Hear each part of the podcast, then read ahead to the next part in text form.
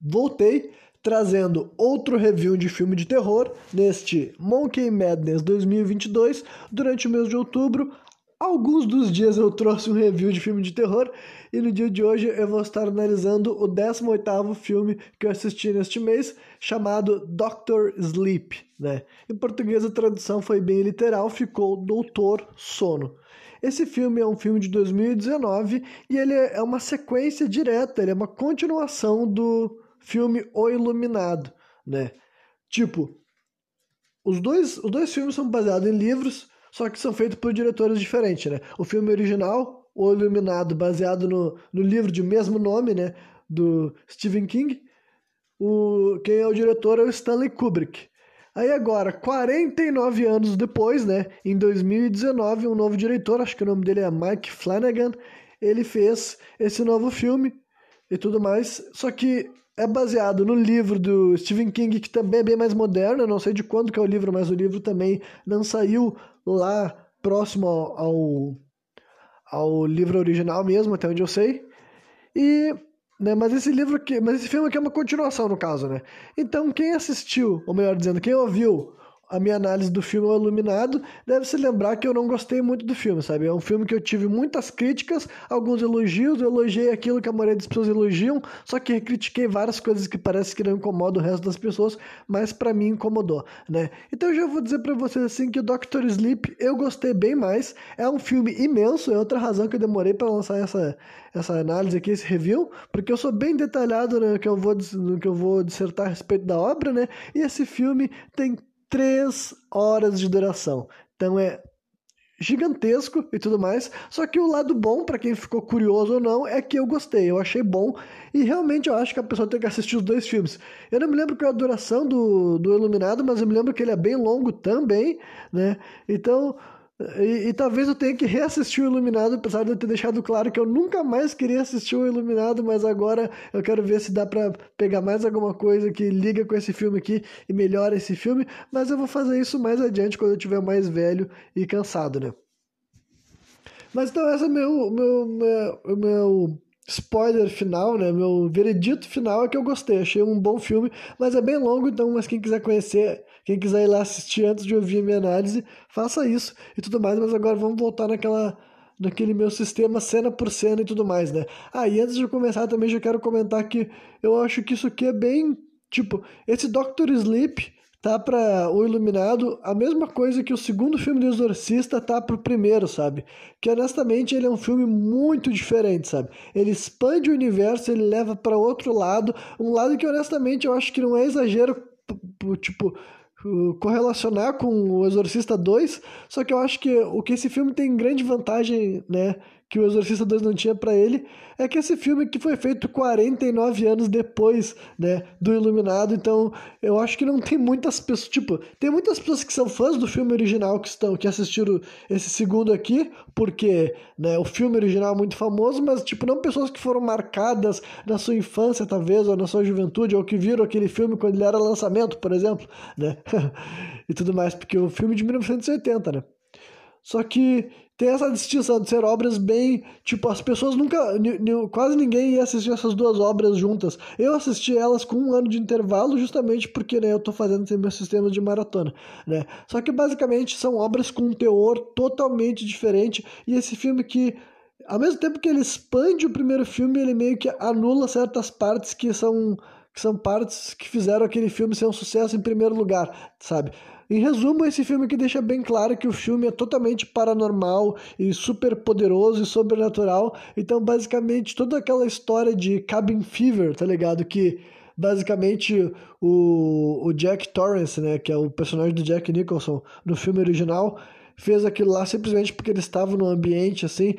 Uh, de tensão, de isolamento, porque essa foi um ponto positivo da, da obra naquela época, sabe? É um filme que ele conseguiu fazer com que as pessoas que se focassem no lado sobrenatural daquele filme que tem pouco, sabe? Tem simbologia, tem imagens, tem coisas que tu pode relacionar como espírito, sabe? Só que o filme não chega e fala pra ti assim, ah, tem todo mundo sobrenatural que tá controlando basicamente tudo que está acontecendo nesse hotel, sabe? Muita gente gostou do filme porque eles puderam levar pro esse lado do cabin fever, sabe? Do isolamento, fazer um cara ficar biruta e ele surtar e acabar quase executar a família e tudo mais. Então, ter essa ambiguidade foi um ponto positivo para aquele filme naquela época. Só que saindo, saindo do Dr. Sleep, né?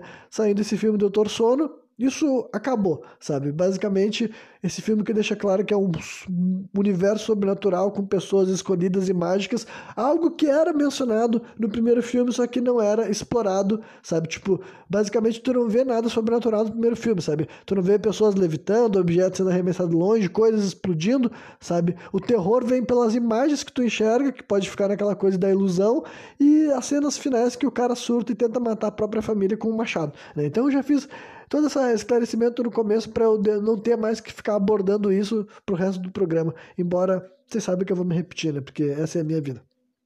Então vamos lá. O filme começa em 1980, né? Então com eventos paralelos ao que estava acontecendo lá nas histórias do primeiro filme.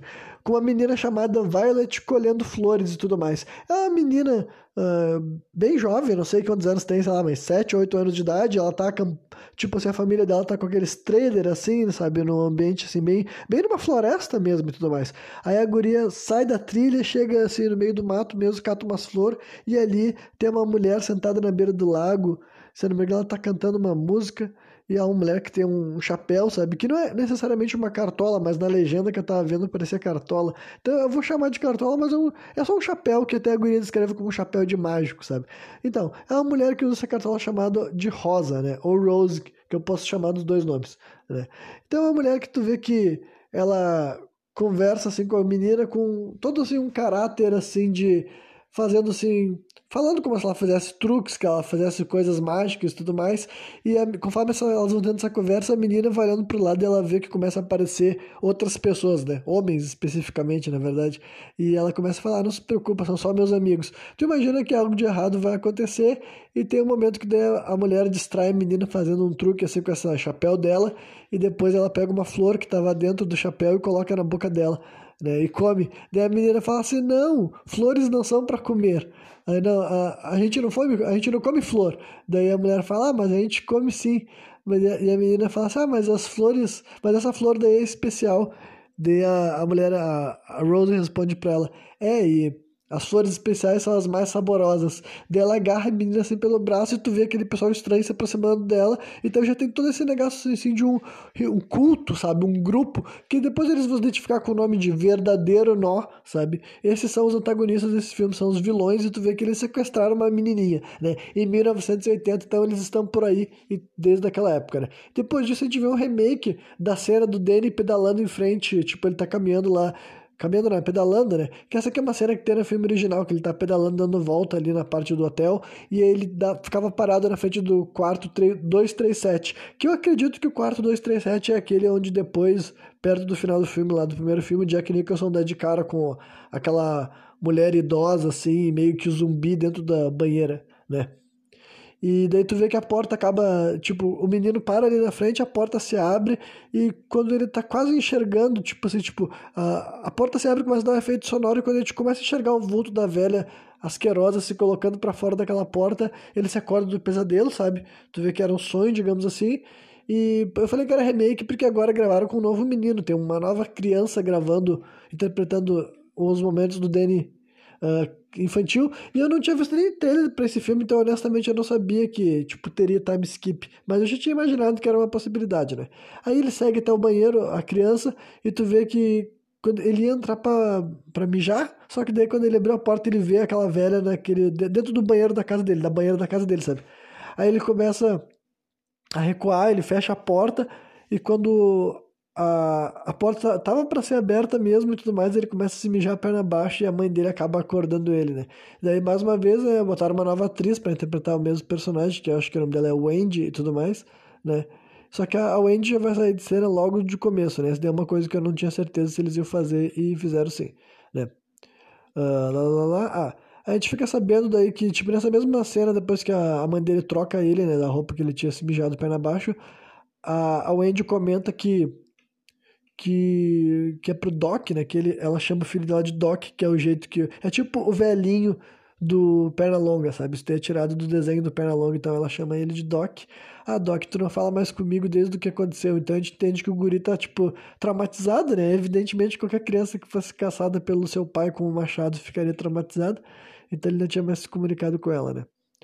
E depois disso, a, a Wendy vai até o banheiro e ela encontra pé, marcas de pés molhados no tapete dela, sabe? Lá do banheiro. Então é o primeiro indício desse filme de que, tipo assim, peraí. Então, existem fantasmas, eles se materializam agora, tipo assim, já estão deixando logo de cara que é totalmente paranormal, totalmente sobrenatural, sabe? Aí depois a gente vê uma conversa de quase cinco minutos entre o Danny e o Dick, né? Que quem é esse Dick? É um coroa, aquele que tinha no primeiro filme, sabe? O, o personagem que lá no primeiro filme tinha conversado com o Guri, falado sobre a história de ser o iluminado. Esse tema sobrenatural tinha sido mencionado no primeiro filme, só que não foi desenvolvido. O Danny não fez nada exatamente paranormal. A gente não viu ele fazendo essas coisas que nesse filme que vai acontecer e tudo mais, né? Então, tu vê que ele tá tendo uma conversa com aquele velho, que a gente sabe que ele tá morto, né? Ele foi morto pelo pai dele e tudo mais. E eles estão conversando daí sobre o, algumas coisas do que aconteceu no primeiro filme. Basicamente, seria até uma forma das pessoas que não assistiram o primeiro filme e estão assistindo esse aqui ter uma noção, basicamente, do que rolou, né?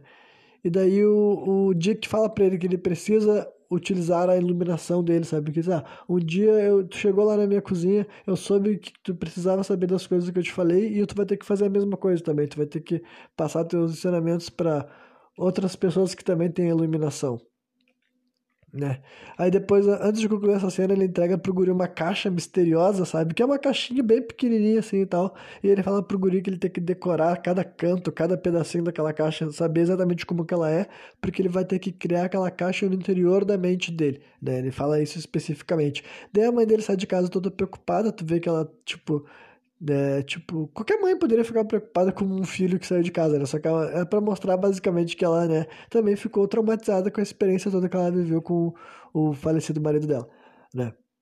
Uh, aí depois eles estão tendo assim uma cena dentro de, tipo assim, tem um tá tendo um momento que tá a mãe e o filho assistindo televisão, né? E tá passando desenho assim do Pernalonga e tudo mais. E daí o guri simplesmente se levanta do nada, ele segue até o banheiro e quando ele abre a porta, a velha tá lá dentro, sabe? E tu vê que ele entra pra dentro do banheiro e fecha a porta. Tipo assim, como se. É bem clara a mensagem, né? Que o guri tá, tipo, ele tá indo lá resolver aquilo que o velho disse que ele tinha que resolver. É que eu também esqueci de mencionar que até o velho falasse, ah, tu tem que.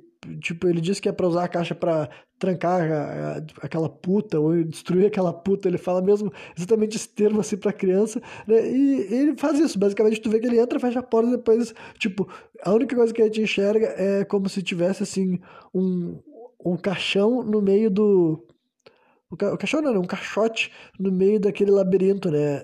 Nevado que tinha no primeiro filme e tudo mais.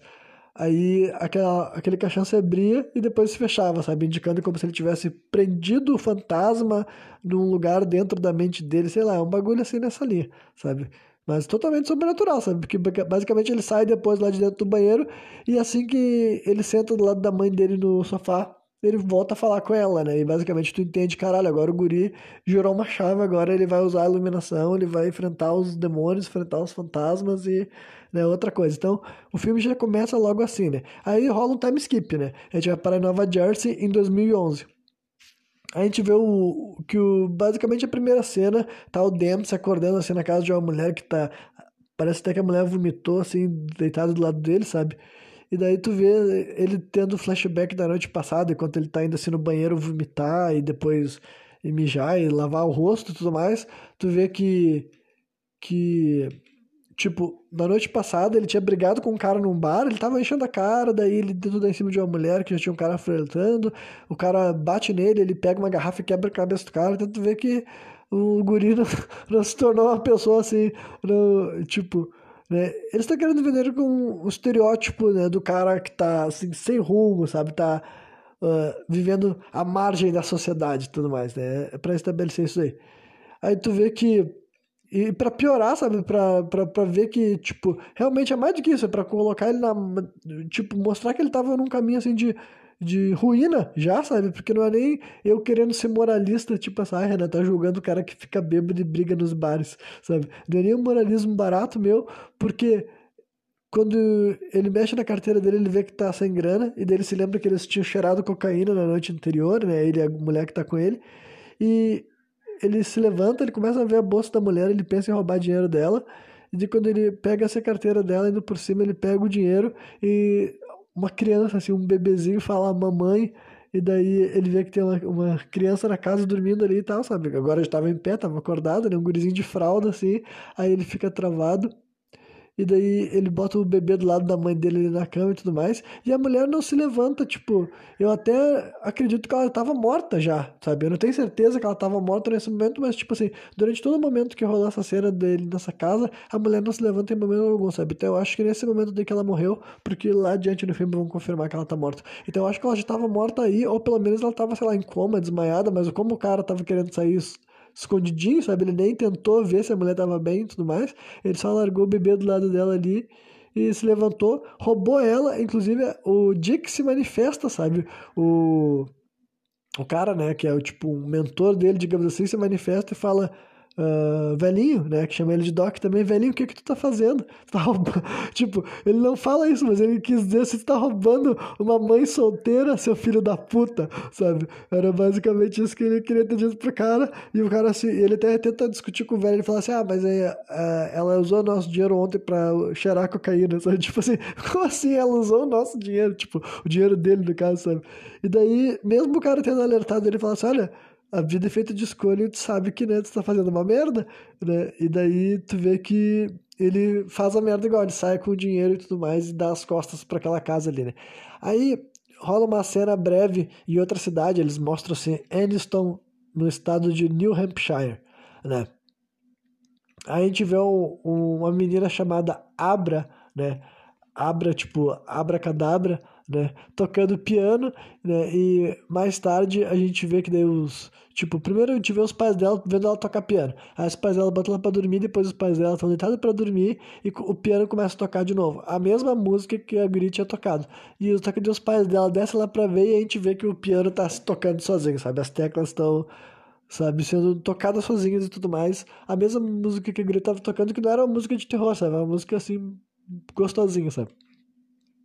Aí depois muda para Long Island, né? Long Island fica em Nova York, uh, o estado, né? Aí, acho que é a cidade, não sei.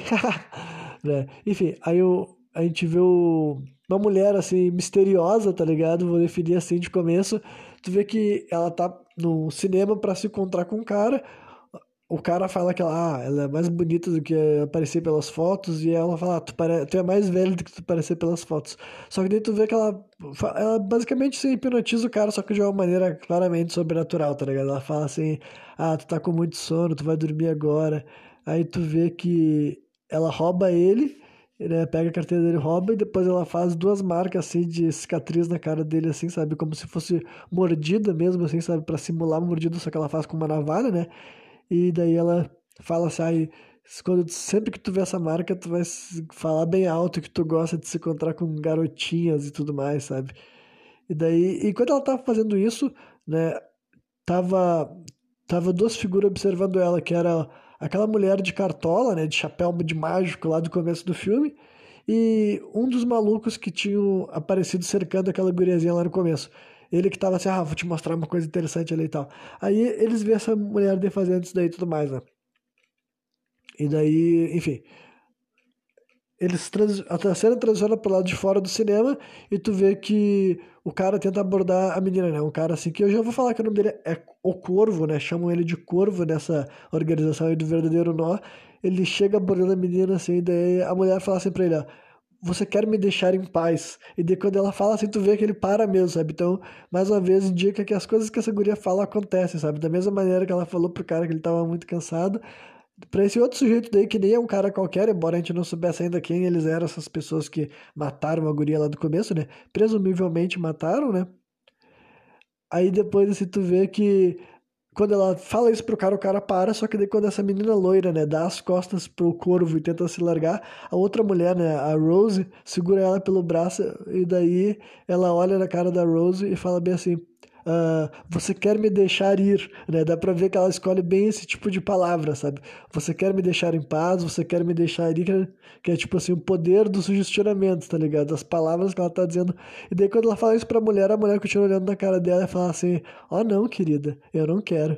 E daí, tipo assim, tu vê assim, caralho, essa mulher deu a brabona, tipo a guria que conseguiu encantar facilmente dois caras, com essa daí não funcionou. Então, tipo assim, vai construindo, tá? estabelecendo essa hierarquia dentro da narrativa, né?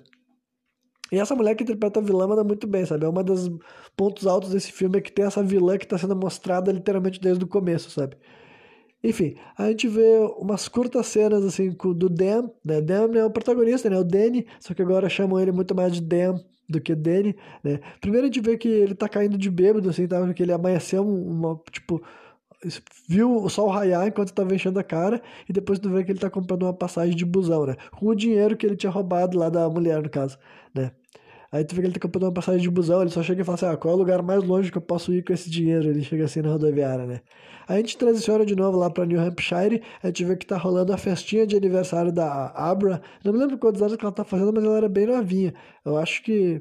Ah, eu não vou saber, sabe? Eu devia ter anotado, né? Só que daí tu vê que a menina tá querendo, tipo, acho que ela tinha 4 anos de idade. Acho que é isso, né? E tu vê que eu, eu tenho um show de mágica rolando no aniversário dela ali e tal. E tudo que o mágico fala, tudo que o mágico faz, melhor dizendo, ela fala, ah, eu também consigo fazer, eu também consigo fazer. Tem até uma hora que o cara começa a agir meio assim, tipo assim, tá, tá bom, queridinho, agora para, para de querer roubar meu, meu holofote, né? E também ela tinha perguntado no começo desse show se ah, alguém sabe uma palavra mágica, né? Como ela é aniversariante, ela que respondeu ela falou abracadabra, né? Aí depois, assim, quando termina a festinha de aniversário, tu vê que os pais dela estão limpando a sujeira, né? Que é realmente assim que as coisas funcionam. E quando os pais dela chegam assim na, na cozinha, tem um monte de colher assim grudada no teto, sabe? Todos elas assim, levitando contra o teto, e daí eles estão tudo com uma cara de espanto, eles olham para trás, a guria tá assim, sorrindo, sabe? Bem sorridente, ela fala assim, abracadabra, né? E daí os pais dela ficam assim, meu Deus, a guria é claramente sobrenatural, né? Então, ela, essa daí tá mostrando que desde criança, desde mais nova do que o Danny, provavelmente, ela já conseguia fazer essas coisas desse tipo, né? Aí já passou 30 minutos de filme, né? O que para vários filmes seria um terço da obra, nesse aqui é apenas um sexto. Então dá pra dizer que isso aqui é os primeiros, tipo, é praticamente os 15 minutos de um filme, sabe? De um filme de duração normal, né? E honestamente eu tava gostando bastante porque tava Tipo, a história tava progredindo, mas né, ao mesmo tempo que ele tava destruindo os mitos a respeito do primeiro filme. Ele tava deixando bem claro que, sim, eles vivem num mundo cheio de possibilidades mágicas, muito além de simplesmente um surto psicótico. Uh, e, e eu, tava gostando muito mais do que o primeiro filme, porque como vocês ouviram, eu não gostei do primeiro filme, né? Enfim, a gente volta para Nova York, né? E daí a gente vê daí a Rosa explicando pra a menina loira que, que o nome dela seria de Andy Snakebite, né? Que quer dizer Andy Mordida de Serpente, porque nesse grupo deles eles inventavam esses títulos e tudo mais, né? E daí ela fala assim, ah, eu te capturei, ela não fala assim, né? Mas eu tô, eu tô traduzindo, né? Eu te capturei tu deveria se juntar a nós, porque eu vi que tu tem o poder de, sabe? Tu é uma pusher. Pusher, é, tipo, ela é uma forçadora, sabe? Ela força as pessoas a fazer as coisas. Faz tempo que não tem uma de vocês aqui conosco. Então tu entende que é uma espécie de grupo, assim, meio mágico, sabe? Meio sobrenatural, gente que tem conhecimentos. Só que além disso, eles têm alguma coisa mais sinistra no meio, né? E eles têm esse nome de verdadeiro nó, né? Porque eles estão eternamente amarrados uns aos outros, né? Aí a gente vê o Dan chegando até Fraser, né? Que é uma cidade que fica no estado de New Hampshire. Aí tu já vê que ele tá muito mais perto da menina Abra e que de alguma forma eles vão interagir, né? Afinal, é assim que se faz cinema, né? Aí tu vê que ele chega lá e ele vê que tem uma miniatura da cidade numa praça, sabe? Alguém tá construindo uma réplica da cidade na própria cidade, só que é uma versão miniatura. E daí ele conversa com um sujeito que aborda ele ali, tá? Que é um cara que se identifica como Billy, sabe? É um nome bem tipo, bem, sei lá, o, considerando o ator e o, o nome, é um nome que, tipo, eu não sei qual é muitas pessoas que chamam Billy, mas é um nome que hoje em dia, para, tipo, pra mim que não moro nos Estados Unidos, parece que é um nome que hoje em dia não existe mais muitos Billys, tá ligado? Parece que é um nome antigo, mas tudo bem. Enfim, aí chamo, esse cara daí chamado Billy, ele é gentil com ele, sabe? Tem é um cara que tem um. Tu, tu até imagina que ele teria mais profundidade, assim e tal, por causa que ele tem uma tatuagem que parece. Não sei se é uma cruz celta, assim, no pescoço, sabe? Mas ele tem uma espécie de cruz, assim. Tu, esper, tu esperaria que ele teria uma profundidade, só que eu já vou dando spoiler que, basicamente, na história, a função dele é ser um cara super gente boa, super legal. E é simples assim, sabe? Mas ele não é um cara sobrenatural. E ele só é legal com o Dem, e ele ajuda o cara a arrumar um lugar para alugar um apartamento ali, né? E o cara, inclusive, vai ser fiador dele e tudo mais. Então tu vê que o cara é simplesmente um cara gente boa. E ele explica a razão por quê, sabe? Ele fala assim: ah, eu vi que tu tá com uma cara de quem quer uh, mudar de vida, e eu sei que esse olhar de querer fugir do passado e tudo mais, a gente precisa de alguém que acredite na gente, né? Então é um cara que simplesmente é super gente boa, sabe? É um espírito de luz que foi colocado no caminho do Dem, digamos assim, né? Aí depois disso a gente vê uh, um ritual bizarro, assim, sabe? Do verdadeiro nó, só que daí é pra transformar a Andy num deles. Que pra ela virar um deles, seja lá o que que eles são, porque eles nunca se identificam assim, eles não falam que eles são de uma raça, sabe? Eles só falam que eles fazem parte desse grupo. Só que pra guria fazer parte desse grupo, eles ela, tipo, ela abre um negócio assim que parece uma garrafa térmica do futuro, sabe? Só que de dentro daquela garrafa térmica sai um vapor, sabe?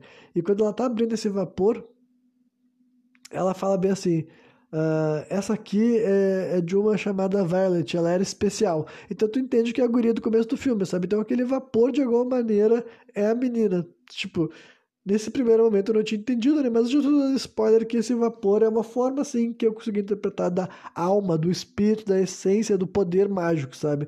Daquela pessoa. Então, de alguma maneira, eles comiam, bebiam, se alimentavam, sabe? Respiravam, né? Eu sei que é um vapor o processo, que o processo, tipo assim, óbvio, é, é respirar o vapor, no caso, só que eu quero dizer que tu entende que não é só um vapor qualquer, sabe? É um bagulho assim que, de alguma maneira, nutre eles de uma forma sobrenatural, digamos, né? E daí isso que acontece.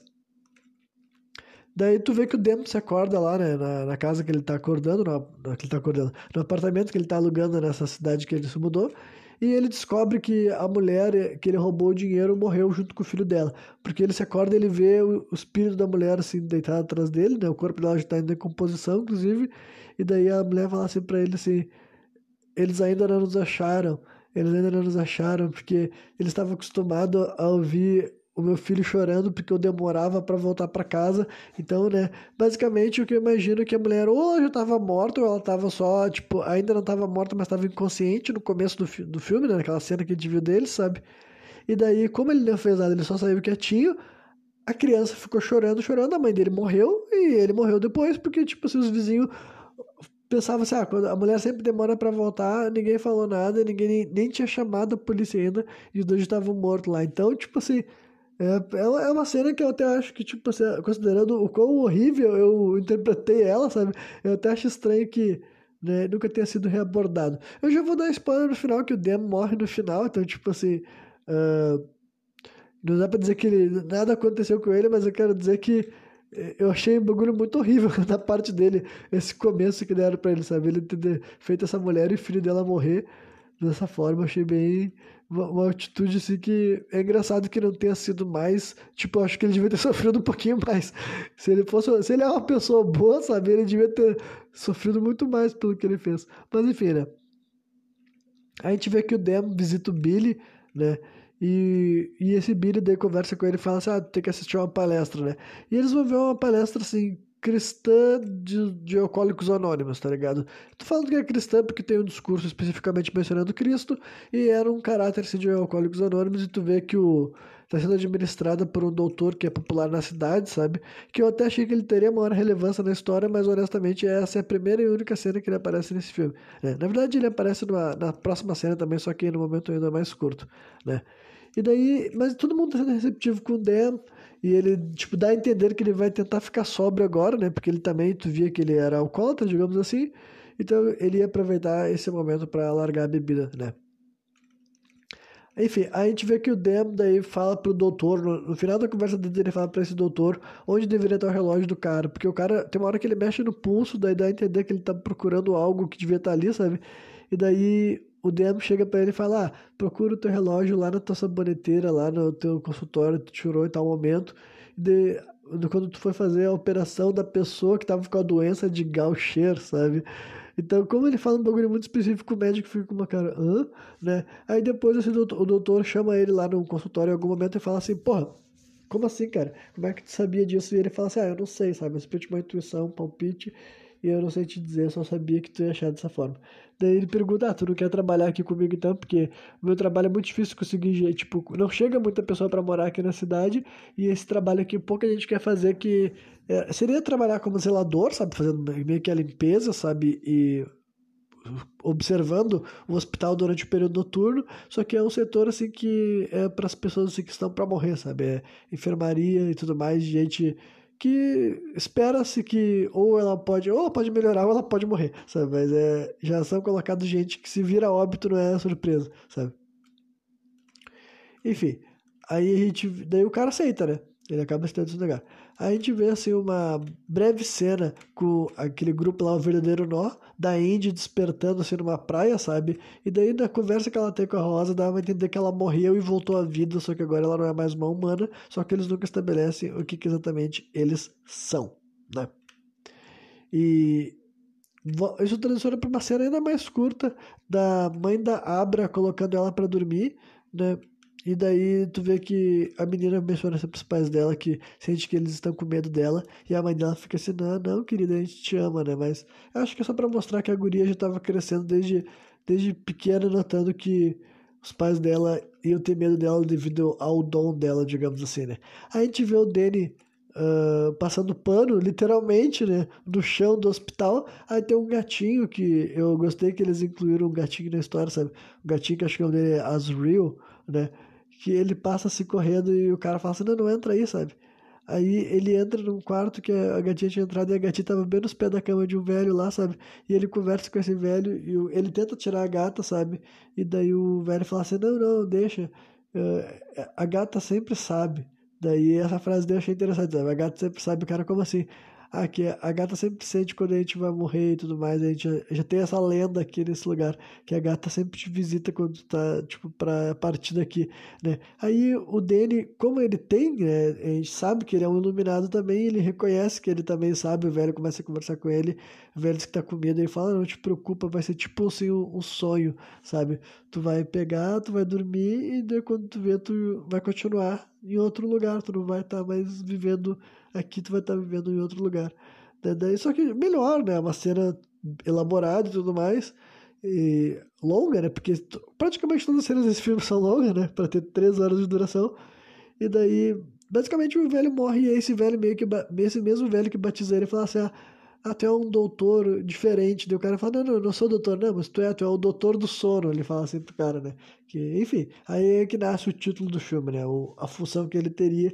E daí é um bagulho que acontece algumas vezes nesse filme, sabe? A gente vê essa cena que ele e a gata visitam os pacientes que estão para morrer e tudo mais.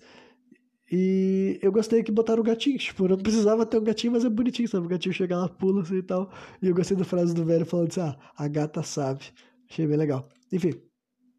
Aí tem até um momento que o velho fala assim pra ele, o, o, quando ele ainda tava querendo sair da sala e chamar alguém pra ficar ali com ele, uh, tipo um doutor mesmo, né? Ele fala assim, não, não, fica comigo tu, porque você está exatamente onde você deveria estar. Aí é nessa cena basicamente que ele volta a assumir que ele tem dons, digamos assim, sabe? Aí a gente vê que o Dem chega em casa e ele vê um hello escrito na parede dele. Eu esqueci de avisar que a mulher que alugou para ele a casa, sabe? O apartamento, na verdade, diz que, que uma das paredes tinha sido pintada para virar uma espécie de quadro negro, sabe? Porque o cara que morava ali era matemático, o cara que morava ali antes dele era matemático e ele fez isso sem avisar ela, então, e ela não teve tempo de mudar, então foda-se. Então, alguém tinha escrito hello na parede dele, sabe? E tu vê que ele vai lá e responde hi, né? Do lado assim do hello, e daí tu vê que a Abra tá na cama dela, ela deita, vira pro outro lado e dá um sorriso. Então tu entende que foi ela que escreveu na casa dele, tipo assim, como que ela escreveu, e fica evidente que a guria é mágica, sobrenatural e provavelmente mais poderosa do que os outros que a gente viu até agora, porque, né, além dela ser uma criança, ela Tipo, além dela ser uma criança, ela escreveu a quilômetros de distância na parede da casa de outra pessoa, né? Provavelmente ela controlou o giz, no caso, né? Mas ainda assim, para fazer algo desse tipo, né? Aí vê uma, brevíssima cena, né? Mostrando um uísque, um, um, whisky, um copo de uísque servido no balcão da sala dourada, sabe? O que, que é a sala dourada? É a sala lá do primeiro filme, porque o hotel, o hotel Overlook existe nesse filme, só que ele já foi mencionado só como um lugar abandonado, devido a todos os crimes que foi, continuou acontecendo lá. Eles falaram, quer saber, vamos abandonar esse hotel aqui, e ele tava fechado, trancado, sabe? Ninguém tava cuidando dele já fazia um tempo, só que tu vê que tem um copo de uísque servido lá no hotel até hoje, né? Então é para mais uma vez indicar que é tudo sobrenatural mesmo, né? Aí rola outro time skip que eu confesso que esse daí meio que me surpreendeu, embora eu não tivesse certeza que o filme ia ficar todo na infância da menina, já que ela era bem criança ainda, né? E rola um time skip de 8 anos, então basicamente a, a menina ficaria com 12 anos de idade, que é a idade que o, que o Danny tinha no primeiro filme, né? E acho que era 12 anos, não tenho certeza. Posso estar errando tudo aqui agora.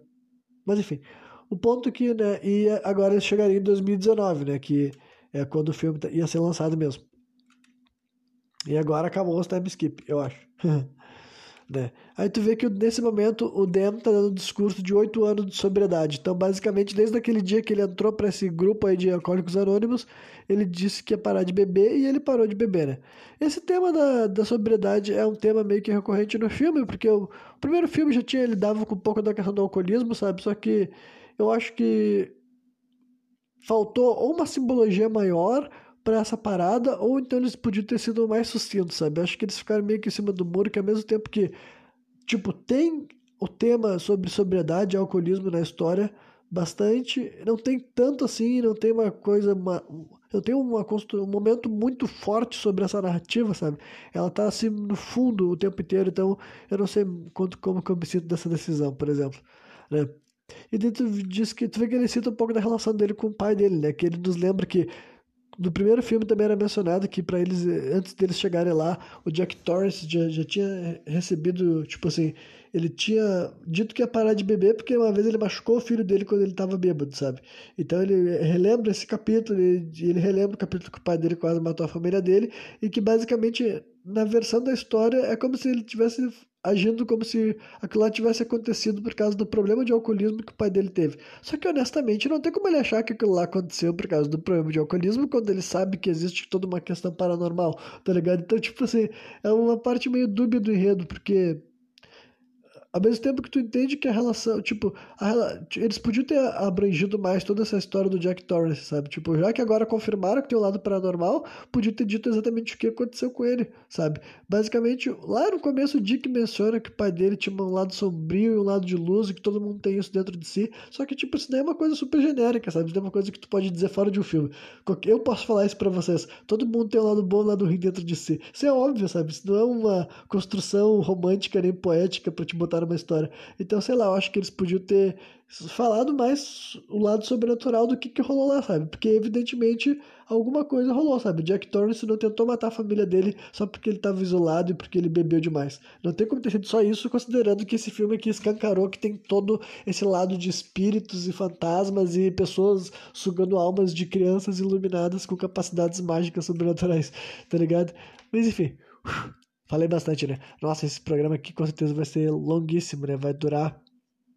Eu não faço a menor ideia, não vou nem perder com o tempo de falar.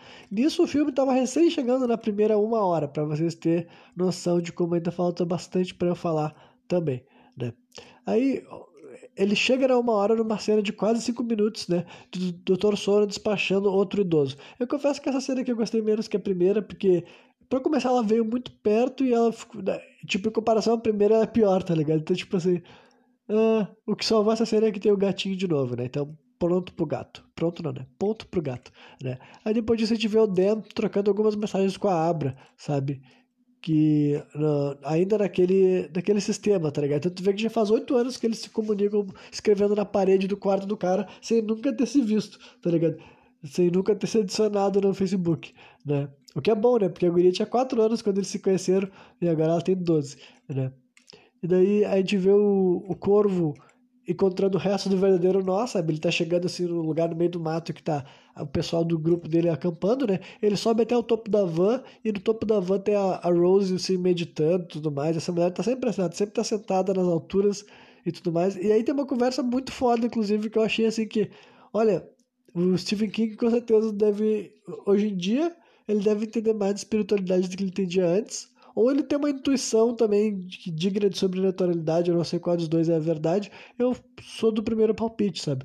Porque honestamente, muito da conversa que eles estão aqui é levado para um lado assim, simbólico, sabe? Tipo essa história de chamar as pessoas de vapor. Só que basicamente o cara fica falando assim: ah, sabe que as coisas estão diferentes, Rose, a gente taca. O que ele tava pedindo para ela é que ele fizesse mais um ritual de vapor para eles, que a gente ainda não sabia o que era esse vapor. Só que nessa conversa o cara fica falando desse vapor, ah, sabe que o mundo tá diferente, o vapor tá menos fraco, é difícil de encontrar uma pessoa com vapor forte. Eu não sei se é a dieta, os telefones celulares ou Netflix dessas pessoas. Então, tipo, dá a entender que eles são seres muito antigos, que eles já se alimentaram dos seres humanos durante muito tempo e que antigamente o ser humano tinha mais valor nutricional para eles do que o ser humano de hoje em dia tem, tá ligado? E daí. Então é um tipo de bagulho assim que tu pode entender mesmo assim para um lado assim. Uh, vincular com uma questão espiritual e até é, é, ele fala assim para ela assim ah sabe que é verdade, porque tu tá sempre aqui em cima, sabe? Tu prefere sempre ficar no meio do mato e lugar alto respirando, dizendo que, tipo assim, pra te ter contato com o maior grau de mana, sabe? maior grau de energia mágica. Nos dias de hoje, no mundo moderno, tu tem que fugir do mundo da, tipo, da mundo que tá cheio de pessoas e todo artificial, digamos assim, para tu conseguir se conectar com um pouco mais da energia da natureza que tá diminuindo, né, devido à nossa maneira de viver, seja nossa dieta, nossa rotina, nossa poluição, que os caras abordam tudo isso de uma forma muito menos explícita, mas assim, tem frases que deixa claro que estão indo para essa linha, sabe? E daí a mulher acaba catando, ela fala bem assim, Uh, tá bom, mas é, eu vou fazer esse ritual pra gente ficar mais forte né? E daí depois disso tu, tu vai lá, tu vai, vai completar o, o trabalho, porque ele estava rastreando um novo, assim, sabe, um novo vapor poderoso para eles, né? Aí o cara agradece ela, né? Tu vê que ela é a líder, digamos assim, ela que diz se rola ou não. Ele agradece ela e não nos mostra como é que é esse ritual nesse momento, né? Só que daí as próximas cenas já vão ser mais interessantes, porque eles já vão mostrar primeiro uma breve cena do, desse corvo sondando um moleque jogador de beisebol, sabe? Tu vê que ele tá ali meio que como se estivesse na arquibancada e ele tá notando especificamente um guri que tá jogando bem, inclusive. Aí depois tu vê que o guri tá seguindo por uma estradona enorme, tipo assim, eu achei curioso, sabe? Tipo, porque é uma estrada realmente quilométrica, sabe? Dá pra te ver com um take aéreo que, tipo assim, o guri tava caminhando para um lugar que, sei lá, devia ser centenas de quilômetros entre o, entre o lugar que ele jogou beisebol até o colégio dele, tipo, até a casa dele, melhor dizendo. E tu fica assim, olha, Realmente as pessoas têm que confiar muito no cidadão norte-americano para tu deixar o teu filho fazer uma travessia dessa assim, quilométrica. E eu sei que é a realidade de várias pessoas no mundo, blá blá blá, tá ligado? Mas eu só achei curioso, assim, nossa, é, os caras realmente confiam na segurança lá, né? Mas o ponto é que ele foi sequestrado, né? E graças ao poder da guria lá, a guria simplesmente abriu, ó, tipo, um cara convidou ele para entrar na van para receber uma carona, ele disse não, aí a, a porta da van abriu Daí a guria loira, aquela que tem o poder de sugestão, digamos assim, fala pra ele: Ah, tu pode confiar em mim, vem aqui que a gente vai te levar direto pra tua casa. E o guri entra, né, e tudo mais. Aí já transiciona para o momento da morte dele. E honestamente, é aqui que dá pra eu confirmar pra vocês: gente, é um filme de terror, tá ligado? Porque vocês deviam estar assim, Renan, até agora esse filme, tipo, a, a característica do terror do filme é meio dúbia. E sim, ele, ele é menos terror, tipo, eu não sei se ele é menos terror do que o primeiro filme, porque o primeiro filme também ele não é tanto terror assim, sabe? Pra começar o primeiro filme, eu acho que só tem uma morte em todo o filme, sabe? Não que pra ser terror tem que ter morte, eu sei, só que eu quero dizer que, né? Uh, é um filme que dá pra te chamar muito mais de suspense, coisas do gênero assim, só que, né? Ainda assim tá no gigantesco guarda-chuva conhecido como gênero de terror, né? Então, eu realmente acho que esse filme que também é filme de terror, justamente porque ele tem cenas tipo essa daqui, que é uma ótima cena, sabe, execução do guri, porque, tipo assim, ela não é muito explícita, mas fica bem claro que eles estão matando o rapaz, sabe? Só que, tipo, eles prendem o guri no chão, tu vê que primeiro ele leva alguns golpes meio que de faca na perna, e a mulher vai falando bem assim, ah, Tipo, é, é uma cena bem horrível porque ela fala assim pra ele, ah, tu tem que sofrer, tu tem que sentir medo, porque isso purifica o teu, o teu o teu vapor.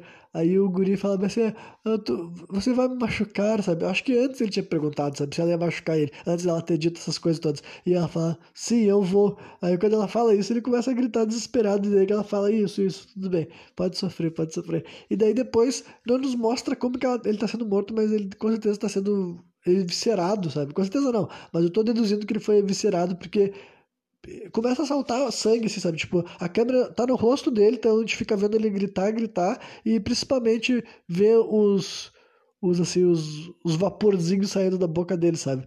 Que é o, o que eles realmente querem, sabe? Então, meio devagar, porque é pra ir soltando esse negócio dentro dele, esse tal de vapor. E tu vê que eles vão pegando assim e vão sugando, sabe? Eles vão. Cada um deles vai chegando mais perto do guri enquanto a mulher tá matando ele, assim e tal. E tu vê que ele tá sofrendo, tá sentindo dor, sabe? Inclusive, enquanto ele tá sentindo essa cena, ele tá vivendo isso daí, que já é uma coisa assim bem. Já é bem gráfica, né? Tu vê que a, a Abra começa a se conectar, porque provavelmente, provavelmente não, a gente sabe que esse guri também é um desses iluminados, tá ligado? Então, como isso não tá acontecendo tão longe dela e essa guria tem um poder longe, assim, de, de alcance, digamos assim, ela começa a viver com lá e ela começa a falar, não, parem, parem, ela começa a ficar incomodada, porque ela, né, e daí, e a Rose também, por ela ser a mais foda desse grupo, daí tu vê que ela para e ela olha assim, tem alguém aqui nos observando, só que daí ela termina de matar o guri, o guri dá o último grito, sai a maior parte do vapor dele, eles ter, continuam usando, sabe? Aquilo lá que eles respiram e tu vê que eles ficam assim, ah, ah, sabe? Tu vê que ele tá se sentindo muito bem. E daí depois o resto, o último gota do vapor dele, ele aguarda naquela né, garrafa térmica do futuro que eu falei para vocês, sabe? E daí depois disso tu vê que lá na casa da, da Abra, ela tá chorando e gritando, né? E a família dela tá tipo, o que aconteceu? O que aconteceu? Né? E o Dan o Dan lá na casa dele ele também sentiu, tu vê que ele caiu da cama e tudo mais, mesmo ele não sendo tão avançado quanto a guria, porque a guria viveu aquilo lá, tipo, ela enxergou, sabe? Ela enxergou o que estava acontecendo lá naquele junto, naquele momento junto. O Dan não chegou a esse ponto, mas ele sentiu que alguma coisa aconteceu. E também, ah, e deu, explodiu assim no. Uh, deixa eu ver. É, eu acho que era essa mesma cena que explode assim na a parede dele, de, que era de giz, né? Giz não, um quadro negro que explode e aparece escrita a palavra murder, sabe? Que no primeiro filme era escrita Red Ram, sabe? Murder. Então é, é uma coisa que, tipo assim, poderia ter um simbolismo maior, mas eles nunca relacionam, sabe? Porque, tipo assim, no primeiro filme nunca é dito por que, que o Danny escreveu isso. Eu não sei se eu, re, se eu reassistir o primeiro filme, o primeiro filme vai fazer mais sentido, sabe? Porque essa história do murder no primeiro filme não tinha a menor explicação, sabe? Agora nesse filme eles só fizeram um callback, mas eu não, eu não consegui ver se era só tipo assim, olha, haha, para quem assistiu o primeiro filme, ou se tinha uma mensagem mais profunda que eu não percebi, né? Aí, enquanto eles estão lá, o, o pessoal do vendeiro não tá enterrando o corpo do guri, porque eles, eles não são canibais, tá ligado? Eles só matam um guri e bebem, né? Cheiram, farejam, respiram esse esse vapor que eles chamam e tal. Que basicamente vapor eu interpreto meio assim como alma, sei lá, sabe? Algo nessa linha, sabe? É um bagulho assim, que o nome é Steam mesmo, sabe? É vapor, é assim que eles falam, né? E daí tu viu que a mulher fala assim que sentiu a presença de um vapor extremamente poderoso, inclusive mais forte do que, tipo assim, todos que ela já sentiu na vida dela, se ela, tipo, se o que ela sentiu ali foi um vapor, é o vapor mais foda que ela já sentiu na vida dela e tudo mais, né? Que ela acredita que pode estar tá vindo de uns 2 mil quilômetros de distância daquele lugar que rolou ali e tudo. E o cara fala, ah, isso daí é algo que não existe. Eu falei, ah, acho que existe sim, eu vou investigar, né? Esse cara daí, o Corvo, né, é com certeza o segundo membro mais importante do grupo, é o que mais protagoniza cenas, assim, boas cenas, inclusive, que ele tá conversando com essa mulher. Tu vê que ele tem a função, assim, de conselheiro e ela é a líder mesmo, a chefona, sabe? Aí tu vê que a Abra diz pro, pra mãe dela que ela fez um novo amigo, né, que ela diz que é o Dan, que ele, que ele não mora ali na cidade, então imagina tua filha dizendo, chega, chega e fala isso, que é amiga de um cara que mora em outra cidade tem, sei lá, 40 e poucos anos. Com certeza ia dar ladaia, né? Com certeza ia dar acomodação. E tu vê que na sala de aula ela tá lendo os pensamentos do colega, dos colegas dela, né? São só umas cenas pra ver que realmente ela é uma guria, assim, com capacidades, né? Diversas capacidades extraordinárias, né? E tu vê que ela tá pesquisando sobre as crianças desaparecidas em casa. Em casa, não. Crianças desaparecidas uh, enquanto ela tava na sala de aula ainda. E ela chega em casa daí trazendo uma imagem que ela imprimiu do guri lá de. que era jogador de beisebol que a gente viu sendo morto né, na cena passada. Aí ela consegue fazer aquele processo de. enquanto tá olhando para a foto dele, tocando ali na foto dele, ela começa a se lembrar, tipo, ela começa a enxergar um pouco das coisas que ele viveu e das coisas que ele viu para ver como ela realmente era uma médium assim, sabe? Extraordinária, sabe? É isso que o filme quer te mostrar, que ela pode fazer várias coisas assim doidas, e dele descobre até onde o guri, ela consegue descobrir onde o guri foi morto, sabe? Passar assim na frente da placa, entender, né? Aí tu vê que uh, a Abra consegue rastrear até mesmo a Rosa, né? A Rosa que foi a mulher que matou, tipo, a principal executora do guri, sabe?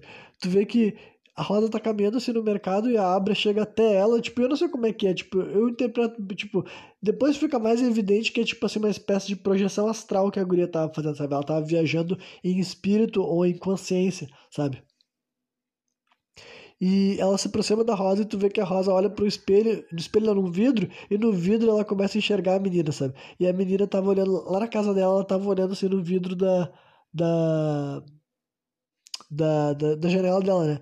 E daí tu vê que a mulher tenta entrar na cabeça dela, tipo, ela coloca as mãos, tipo, eu sei que ela quer entrar na cabeça dela porque a guria literalmente fala isso. Ela fala assim: não, não, não, sai da minha cabeça, sai da minha cabeça. Só que daí enquanto a guria tá fazendo isso, tu vê que é feito para mostrar que ela é mais forte que a Rosa, sabe? Porque lá no shopping, lá no shopping não, eu não sei se é um shopping, é uma loja, é um mercado, sabe? Lá onde tava a Rosa, ela tava na frente assim, de uma, aquelas, aquelas assim, freezer, sabe? Onde vende refrigerante, energético e pá aquela porta daquele bagulho estoura ela é arremessada para trás e ela fica com uma cara assim de espanto, como ela nunca imaginou que algo tipo isso ia acontecer, tá ligado? Então fica evidente que as duas, uma tentou controlar a outra, nenhuma das duas foi controlada, mas fica evidente que o que a Abra fez ali, tipo, me pegou surpreso, porque é, basicamente eu não sabia o que, que podia acontecer, e pelo jeito a própria Rosa, mesmo sendo uma mulher muito antiga, mágica, que já matou um monte de gente, ela não esperava ver algo daquele tipo ali tudo mais. E ela se levanta assim com uma cara toda tonta, né?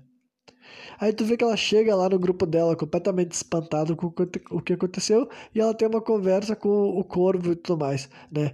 E ele começa a falar assim pra ela assim, olha, eu quero aquela menina, eu quero capturar ela. Daí o cara fala bem assim, ah, a gente não devia transformar ela. Daí, fala, a mulher fala, não, não, a gente não quer uma, uma mulher tão forte assim no nosso grupo. Basicamente dá a entender que ela tinha medo que a guria superasse ela, sabe? A única razão pra gente não querer uma pessoa tão forte assim no teu grupo é porque tu te gosta de ver como líder e tu tem medo que isso mude, né? Só que daí ela fala assim, ah, mas a gente pode fazer algo diferente, a gente não precisa matar ela e a gente também não precisa converter ela, a gente captura ela e ela vira tipo assim. Ela realmente fala uma, faz uma associação com vaca, tá ligado? Porque, tipo, ah, se tu matar a vaca, tu come ela uma vez, mas se tu manter a vaca viva, tu pode ficar se alimentando durante muito tempo. Então, o cara fala, a gente nunca fez algo desse tipo. Eu falei, é, porque a gente nunca, eu nunca tinha encontrado alguém com tanto vapor quanto ela. Então, é, essa daí sozinha pode mudar essa questão. Então, tipo, ela seria a solução dos problemas deles que eles estavam reclamando, sabe? Que hoje em dia tem, o mundo tem menos vapor do que eles precisam para viver do jeito que eles gostam, sabe? E mais uma vez, o que, que é essa gente não quero especificar, sabe? Mais adiante vai ter algumas cenas que deixam bem claro que eles são, tipo assim, seres milenares. Só que eles vão para uma rota que eu acho inteligente, que é não definir mesmo, mesmo, mesmo, embora eu, gostar, eu gostaria que definisse, sabe? É que quando tu define alguma coisa, tu pode fazer merda. Então eu confesso que de vez em quando tu deixar assim, simplesmente tu dá a possibilidade das pessoas especular em, em certas assim. Uh, tipo, coisas que podem ser, sabe? Ah, esses seres podem ser isso, isso ou aquilo, sabe? Isso daí pode ser mais satisfatório do que tu vir com uma resposta que não atende essas expectativas, né? Enfim, a gente vê que a Abra falta aula, né? Ela, ao invés de seguir pro colégio dela, ela dribla, né? Ela chega, os pais dela soltam ela, ela sai da frente do colégio, ela pega o ônibus e vai para a cidade do Dan, que agora eles moram no mesmo estado, né? Ela morava numa cidade, a Aniston, eu acho, e o Dan numa cidade chamada Fraser. Eu não sei quanto tempo que é, mas é, tipo, aceitável, sabe? Que tu consiga fazer essa transição de ônibus.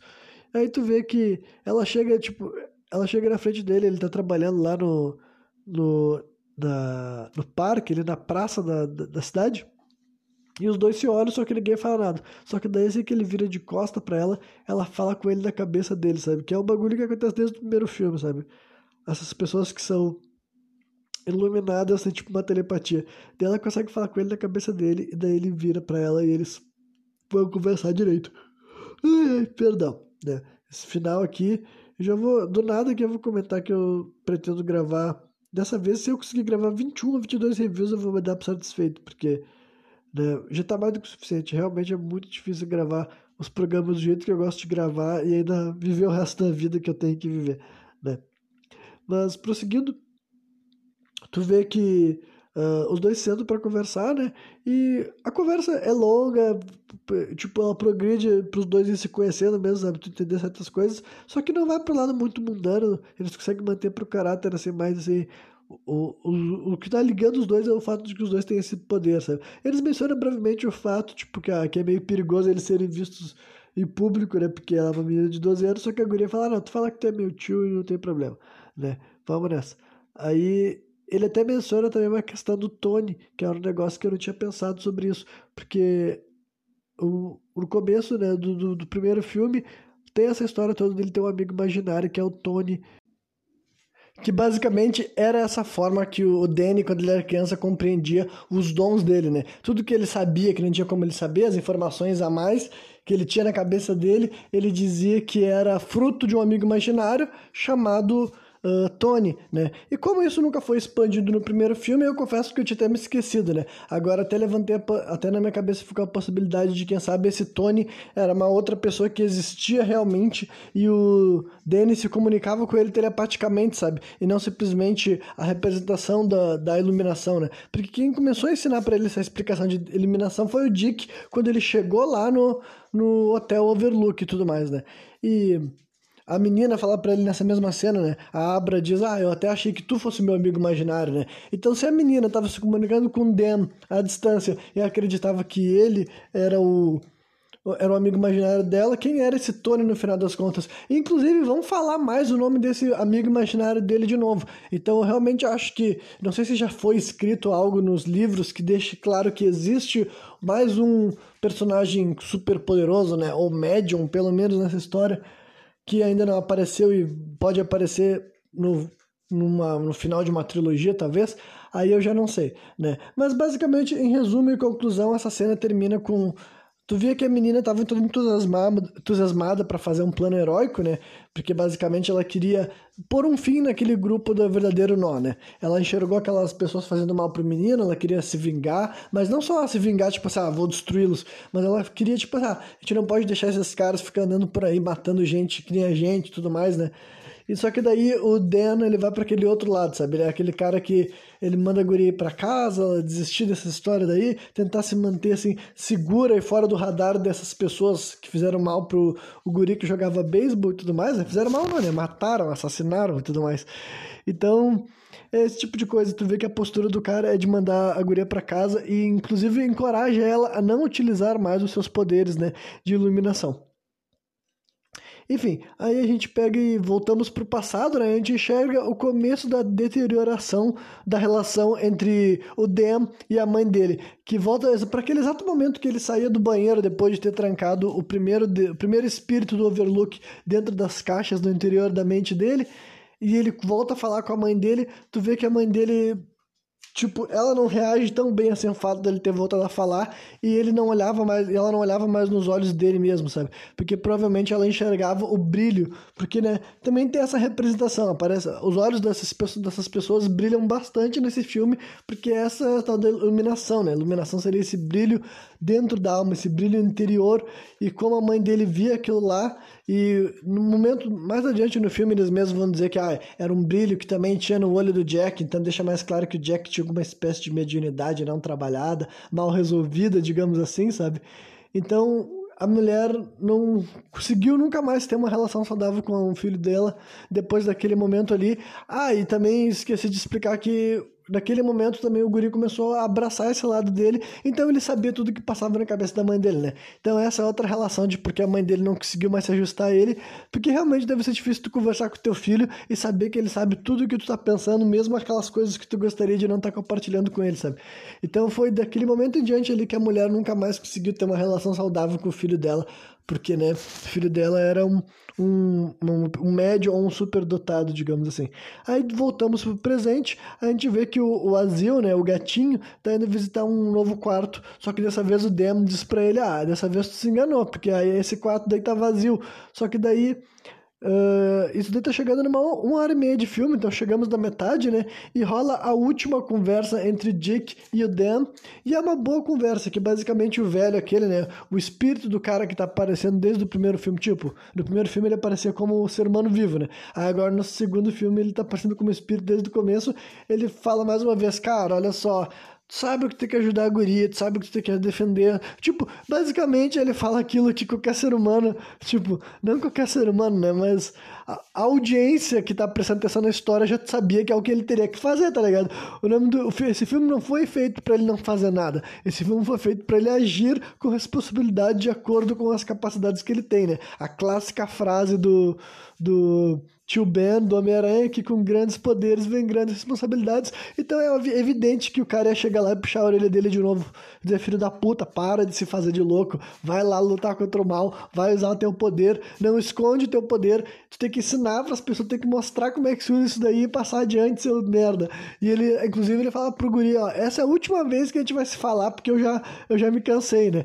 E pelo jeito fazia tempo que eles não se falavam. Pelo jeito, essa foi a segunda vez que ele apareceu pro Dan nos últimos últimos oito anos. A primeira foi aquela vez, aquela vez que a gente viu lá no começo do filme que ele que o cara chegou ainda para ele e falou: "Mano, tu vai deixar a mulher morrer aí, tá ligado? Tu vai deixar a mulher e o bebê dela morrer, seu ladrão de bosta". Então, né, ele volta aí e fala mais uma vez: "Cara, segue teu rumo e luta pelo bem, luta, faz as coisas certas e eu não vou voltar mais aqui", sabe? Ele Inclusive, tem umas paradas que dá para associar com o espiritismo, sabe? Dá a entender que ele tá vivendo já faz um tempo em outras dimensões e um lugar muito melhor que a Terra, e quando ele volta para a Terra, ele nem nota que passou algum tempo, ele fala assim, ah, faz tempo que a gente não se vê, e o cara fala, ah, faz tipo uns oito anos dele, hum, lá onde eu tô, nem nota esse tipo de coisa mais. Então, basicamente, ele só veio aqui para dar mais uma... lembrar mais uma vez o Dem que ele tem uma responsabilidade, assim como ele Tipo, quando ele estava vivo, ele não tinha por que ter conversado com o Danny e orientado ele, e depois ter ido até o Overlook e ele morreu naquele processo, né? Ele morre de uma forma bem bosta, né? Tipo, eu não vou voltar a falar mal do primeiro filme aqui, mas eu já critiquei bastante a cena em que ele morre no primeiro filme, né? Esse personagem daí e tal. Só que pelo menos nesse segundo filme eles conseguiram reaproveitar esse, esse cara que era bem interessante desde o primeiro filme, sabe? Ele já era o cara que, tipo assim, que expandia, né, em questão do conceito da obra desde a primeira vez que ele apareceu nesse filme. No primeiro filme, na verdade, né? Aí depois assim a gente vê que rola uma conversa entre o Corvo e a Rosa sobre um não terremoto que rolou no. Não me lembro que estado que. Não me lembro que estado que fica essa cidade de. Tipo, não, o estado é New Hampshire, né? Eles falam que rolou lá. Aqui, se não me engano, eles mencionam um condado de não sei o que lá, sabe? Porque tem todas essas histórias de distribuição geográfica nos Estados Unidos, de condado também. Mas enfim, a moral da história é que lá onde mora a a, a Abra tinha rolado eventos de terremoto, sabe? Um evento similar a um terremoto, só que a, a, as pessoas, os, os sismógrafos da região falaram, bom, não rolou nenhum terremoto aqui nesse período que muita gente falou que rolou uma, tinha tremido as coisas. E daí eles ficam assim, caralho, essa guria fez um quarteirão inteiro tremer e a, a ponto das pessoas terem até supondo, suposto que poderia ter sido atividade de um sismo, tá ligado? Então ela fala assim: Ah, mas ainda muito obrigado por essa tua informação, porque agora, quando eu for ir atrás dela nessa noite, vai ser muito mais fácil eu procurar num único bairro em vez de ter que procurar pela cidade inteira, né? Que basicamente ela ia fazer uma projeção astral para encontrar a menina, né? Eu acho que eles nunca me chamam de projeção astral, mas basicamente para mim, que tem um certo conhecimento sobre o que, que tá, poderia estar tá acontecendo ali, fica evidente que o que a Rosa faz para rastrear a menina é a projeção astral, né? Primeiro, antes disso, rola uma curta cena da mãe da Abra dizendo que vai visitar alguém, né?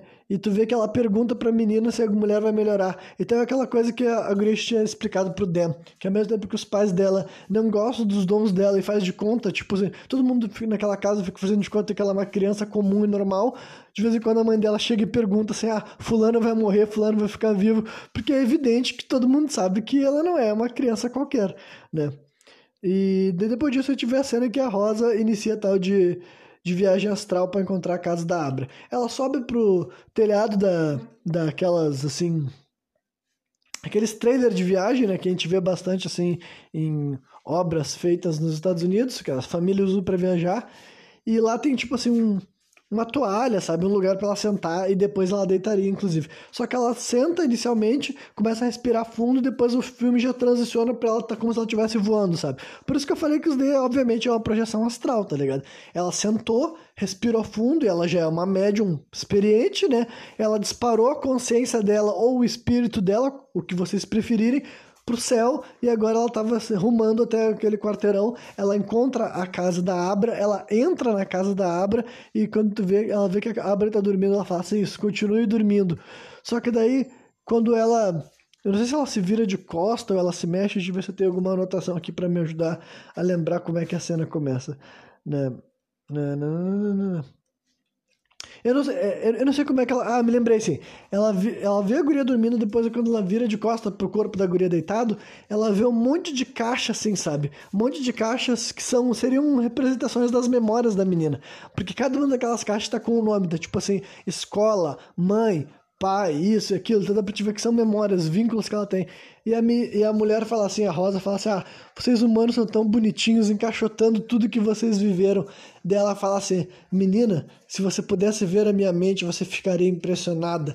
Eu, o que você, enquanto vocês têm bibliotecas, eu tenho uma catedral, sabe? Então tem toda essa uma parada que dá para te correlacionar assim, com uma espécie assim, de elitismo intelectual, só que eu acho que não é, tipo, além de ter essa parada que dá para te trazer para a vida real, do ponto de vista da própria obra, é para estabelecer que essa mulher realmente está viva há muito tempo e que é normal de quando ela se encontra com os seres humanos, ela se sinta assim superior, justamente porque ela é uma coisa à parte. Só que Infelizmente para ela, ela estava lidando com uma guria que era fora da curva e ela já tinha sentido isso desde o começo. Ela só não estava tendo humildade de perceber que era uma luta que ela não devia ter comprado, sabe?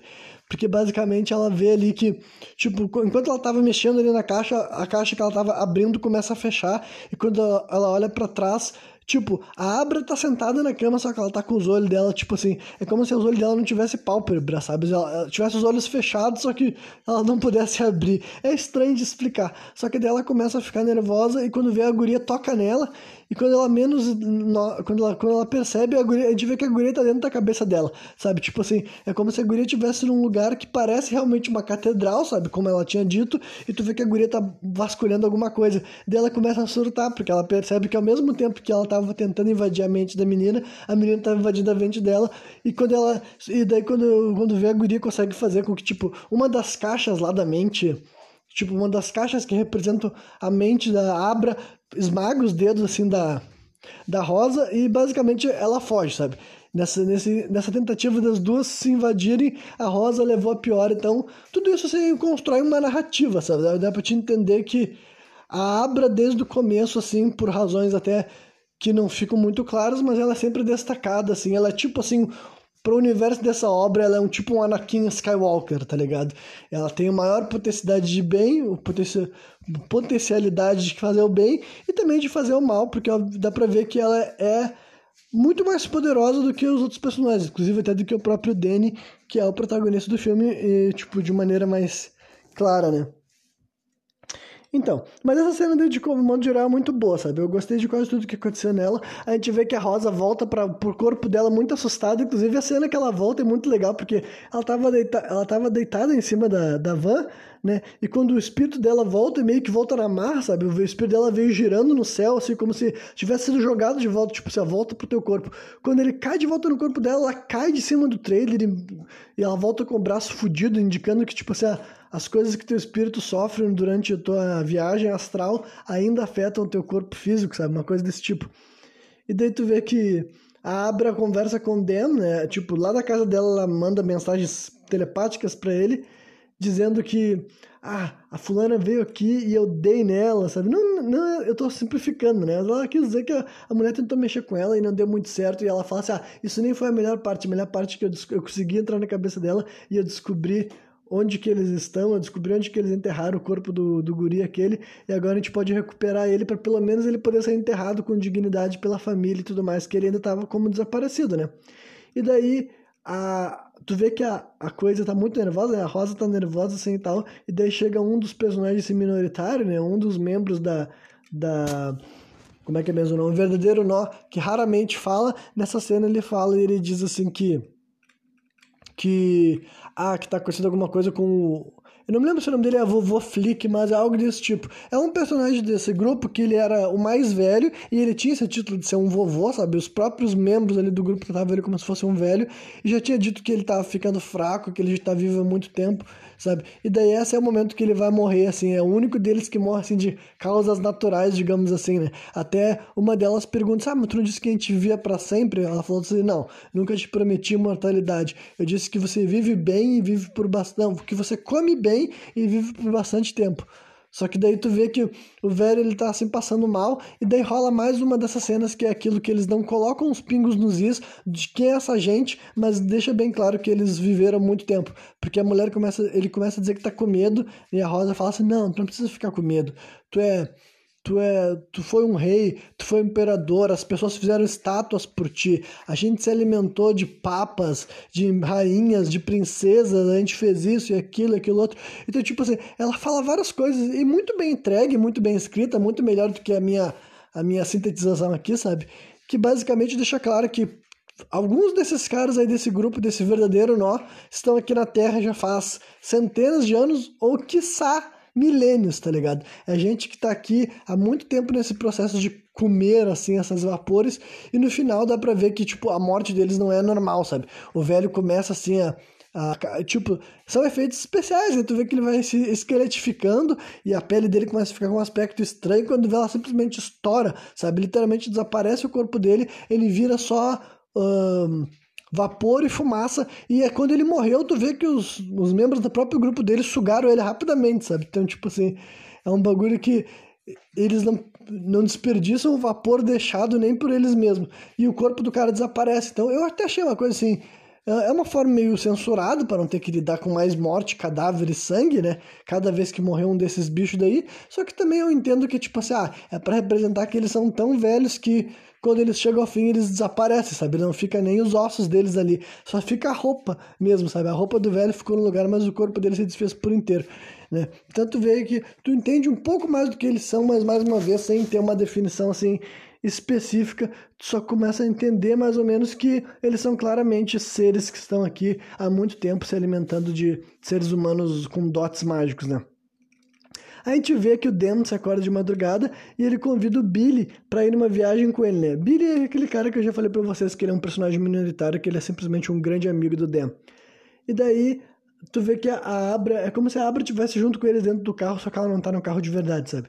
Ela, inclusive daí, ela toca no no Dem e acaba sem querer querendo fazendo ele ver coisas do Tipo, eu não me lembro se era, se era coisa do passado dele ou coisas da morte do guri que morreu, né? O guri, o guri que morreu. É, o guri jogador de beisebol aquele, né? Ah, não, acho que a guria vê a cabeça dele sem querer, por causa que ela tinha dito que se ela tocar nos outros, ela entra na cabeça dele, sabe? Foi assim que ela entrou na cabeça da Rosa e ele entrou ela também entrou na cabeça do Demo sem querer. E lá dentro da mente dele, ela viu as caixas. Ela até pergunta ah, o que, que são aquelas caixas.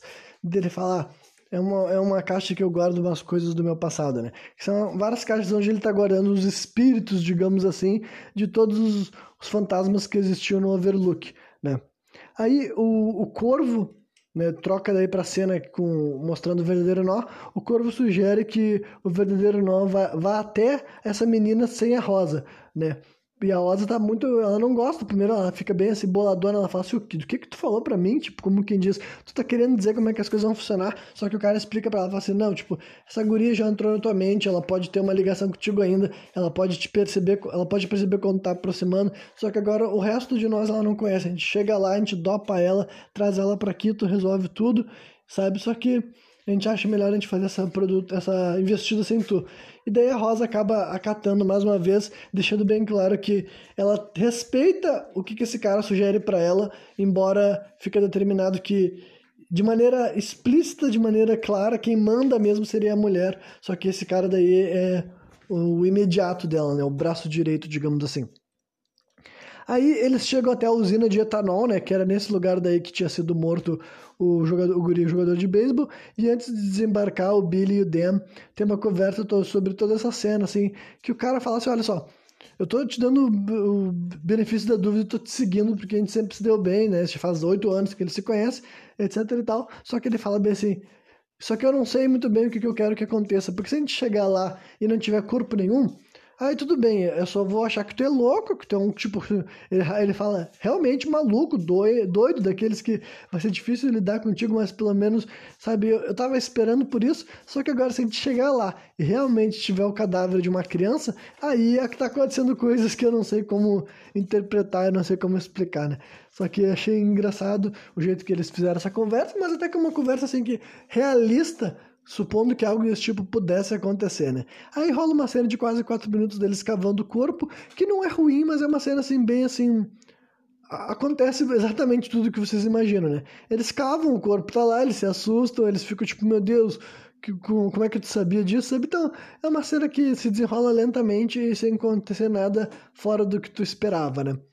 Aí depois disso, quando eles estão voltando para casa, tu vê que o Dem tá falando pro Billy que aqueles assassinos não são seres humanos.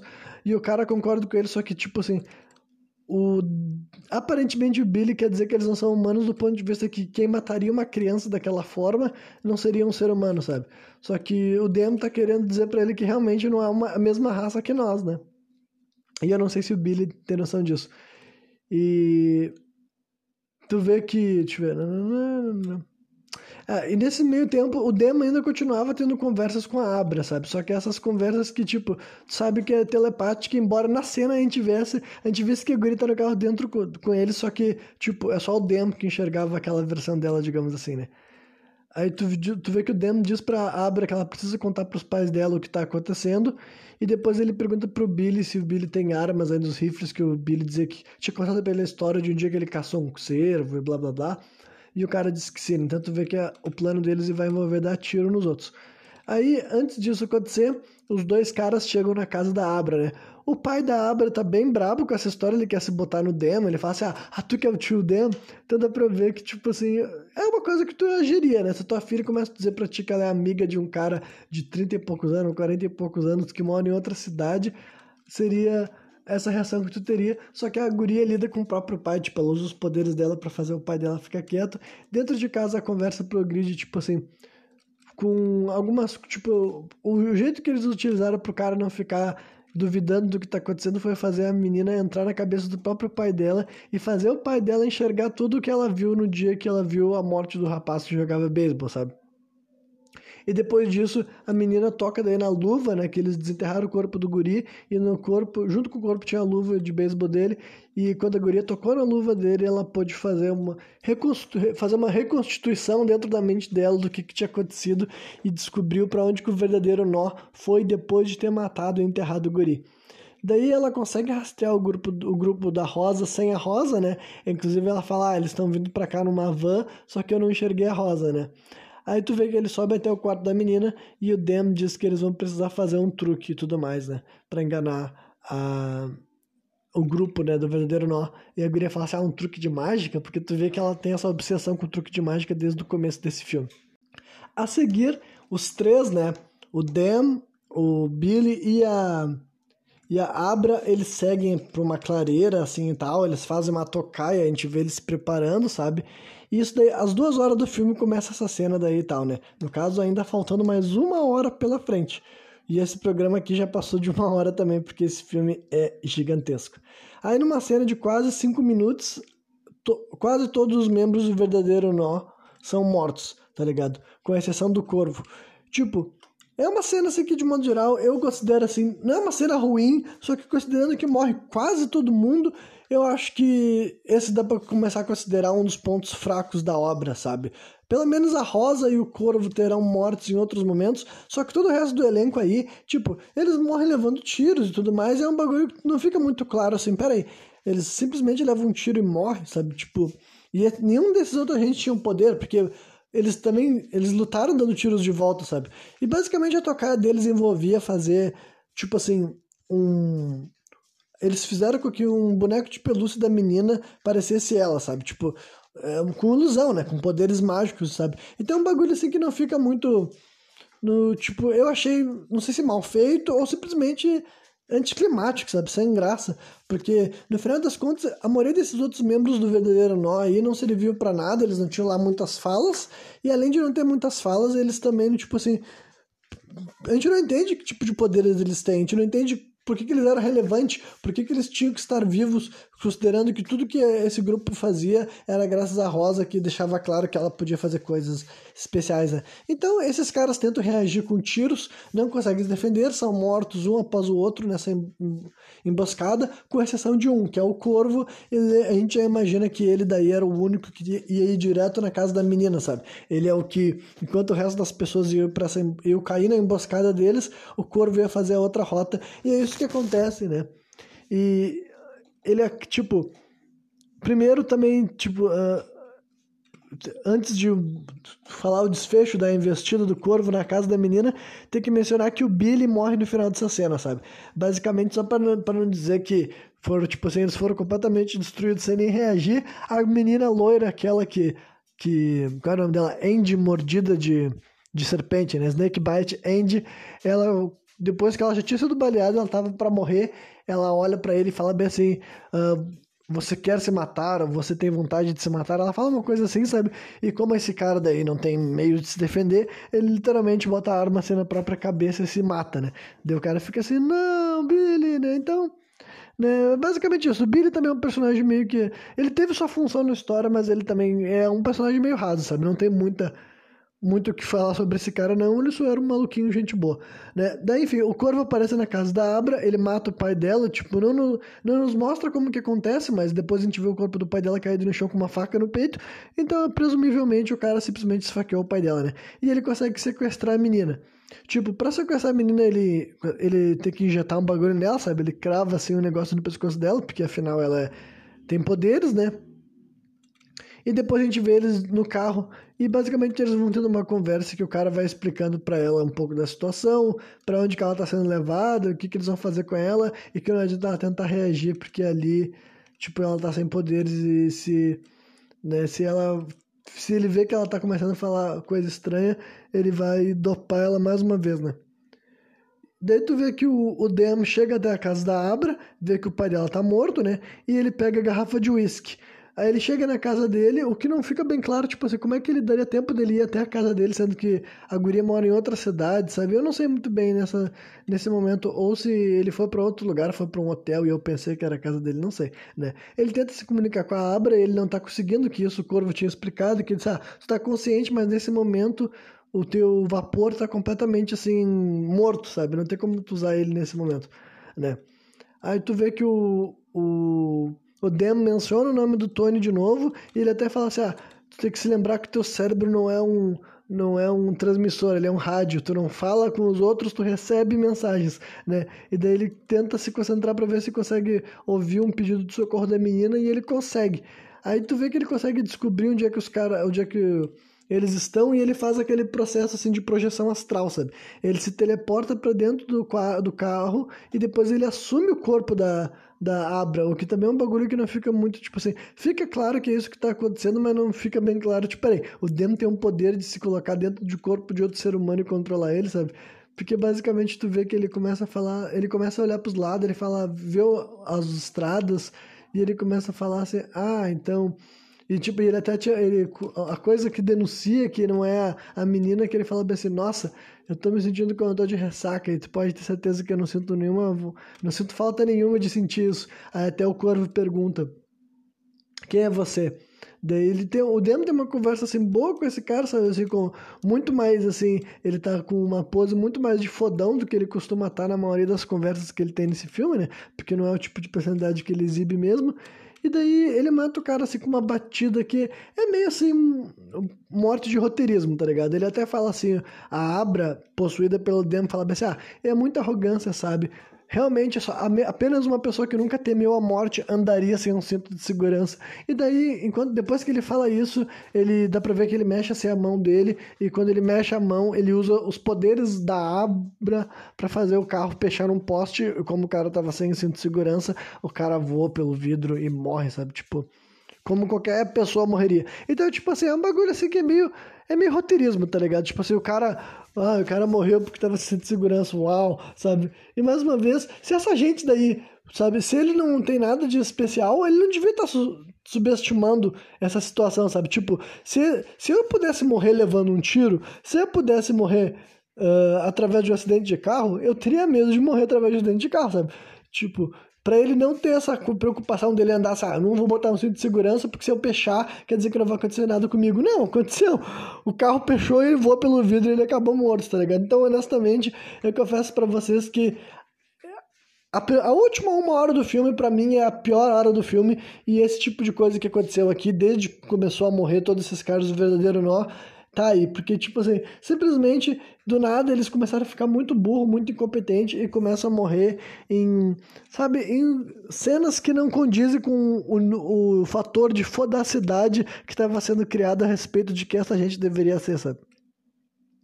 Prosseguindo, a gente vê que a, a Abra, que não se, ainda não sei se ela era a própria Abra ainda, né, mas ela está observando o corvo morrendo e daí ela olha pro outro lado e ela vê uma projeção da Rose no meio de uma rua, sabe?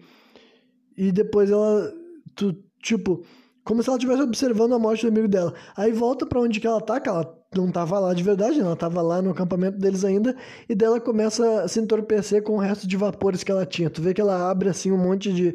um armário que tinha várias daquelas garrafas térmicas de vapor, e ela começa a abrir uma após a outra e respirar todos eles, indicando que, tipo, não, agora ela, a última que sobrou, ela vai tentar pôr o fim no, na Abra e do Dan sozinha, né?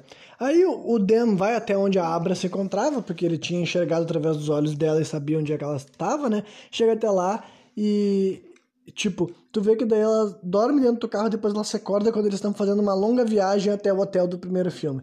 Basicamente porque Tipo, tudo isso daí eu já vou dizer que eu acho que toda essa sequência final, que isso daí deve ser, tipo, sei lá, os últimos 40 ou, ou 30 minutos do filme todo tem a ver com isso daí, sabe? E eu considero o pior momento do filme inteiro, porque honestamente não tinha lá muitas, tipo assim, uh, ligações entre os dois filmes, sabe? Tipo, tirando o Danny. Mas eu quero dizer que a necessidade de voltar para esse hotel. E eu entendo que é para pegar e ah, para ter um callback ao primeiro filme. E honestamente é o tipo de coisa que geralmente as pessoas falam como ponto positivo das obras e não como ponto negativo. Só que agora, em primeiro lugar, eu acho que eles já tentaram reproduzir em muito menor escala o fato de que é uma viagem muito longa e muito demorada, né? Que vocês se lembram que eu reclamei bastante do início do filme de Stanley Kubrick, porque eu acho que ele nos mostra, sei lá, quase 15 minutos de telas vazias só para a gente entender que eles estão viajando para um lugar muito, muito distante. Esse filme faz isso isso, só que em menor tempo, né? Não chega a ser 15 minutos deles viajando. Só que também, tipo assim, cara, esse hotel tinha sido quase que nenhuma vez mencionado. O próprio lance de fantasma é muito pouco explorado nesse filme, sabe? Tipo assim, é como se realmente agora do nada eles vão falar: ah tá, esse filme aqui é uma continuação do Iluminado, vamos falar, vamos fazer parecer mais uma sequência do que simplesmente uma obra derivada, digamos assim, sabe?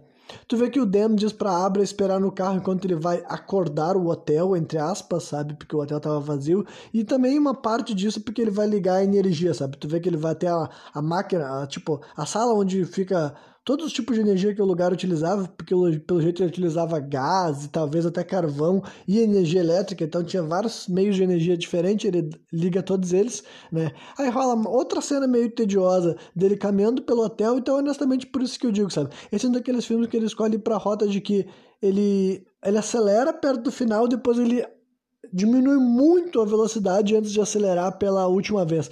Então, essa é uma escolha que raramente eu acho que dá certo, sabe? Acho que filmes que conseguem navegar, tipo assim, ah, eles querem dividir o ato final em dois atos e no meio deles intercalar com um momento assim de diminuir os ânimos, é um projeto audacioso e a maioria dos filmes que tentam fazer isso, para mim, eles acabam fracassando, sabe? Porque tu simplesmente tu perde, tipo, tu tava há 10 minutos atrás eu tava tipo assim, caralho, quanta loucura tá acontecendo. E agora eu tô tipo assim, nossa, não tá acontecendo nada, sabe? Então fez, eu perder, fez eles perderem aquilo que eles já tinham criado em parte da audiência, né? Que eu tô representando, eu tô representando essa parte da audiência, digamos assim, né? E ele caminha para aquele hotel, sabe? E é nesse momento que eu vi, que eu vi enquanto eu tava assistindo esse filme, o quanto que ele é o Exorcista 2 com relação ao primeiro filme, sabe?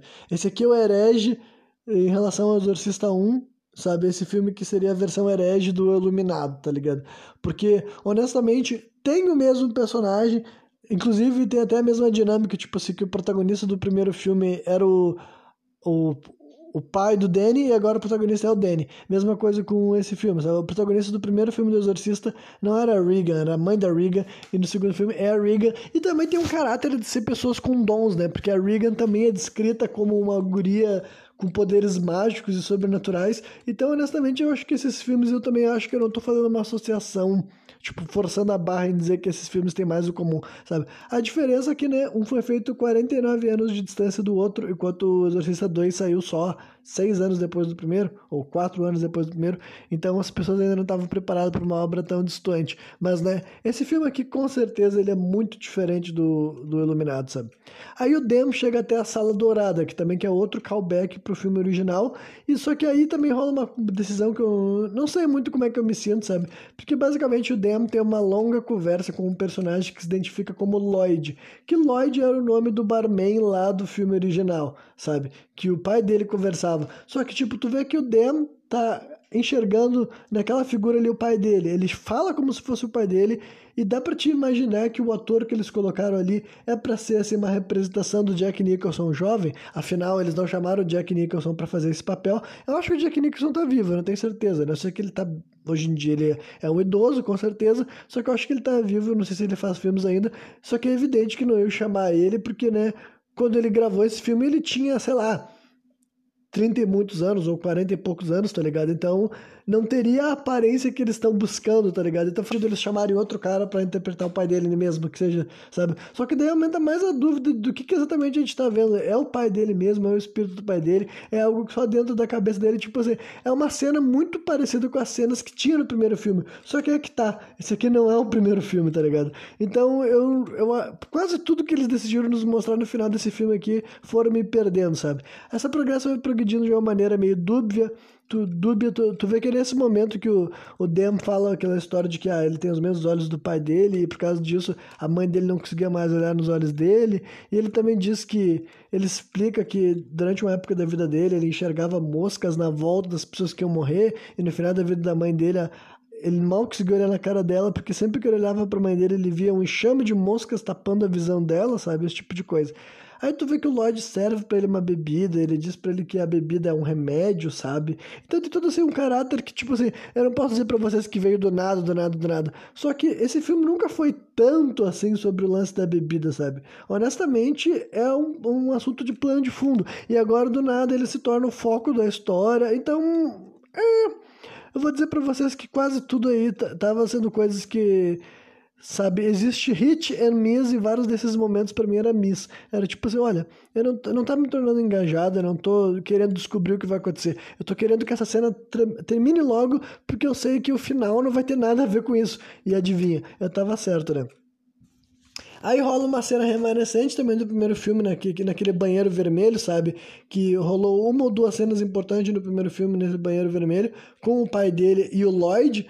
E aí agora né, é ele conversando com o pai dele que ele chama de Lloyd. Então, tipo assim, é meio que um Inception, tá ligado? E tu vê que o pai dele comenta assim que a gerência não está feliz com o que o Danny tem feito. E o que, que exatamente isso quer dizer eu também não sei, tá ligado? Quem sabe vai ter que ter um terceiro filme para mostrar para mim que essas coisas têm mais em comum, ou eu vou ter que reassistir o primeiro filme, o que eu não queria, e quem sabe no filme original tenha mais explicações que eu ta... e esses filmes tenham mais coisas em comum do que eu fui capaz de perceber, sabe?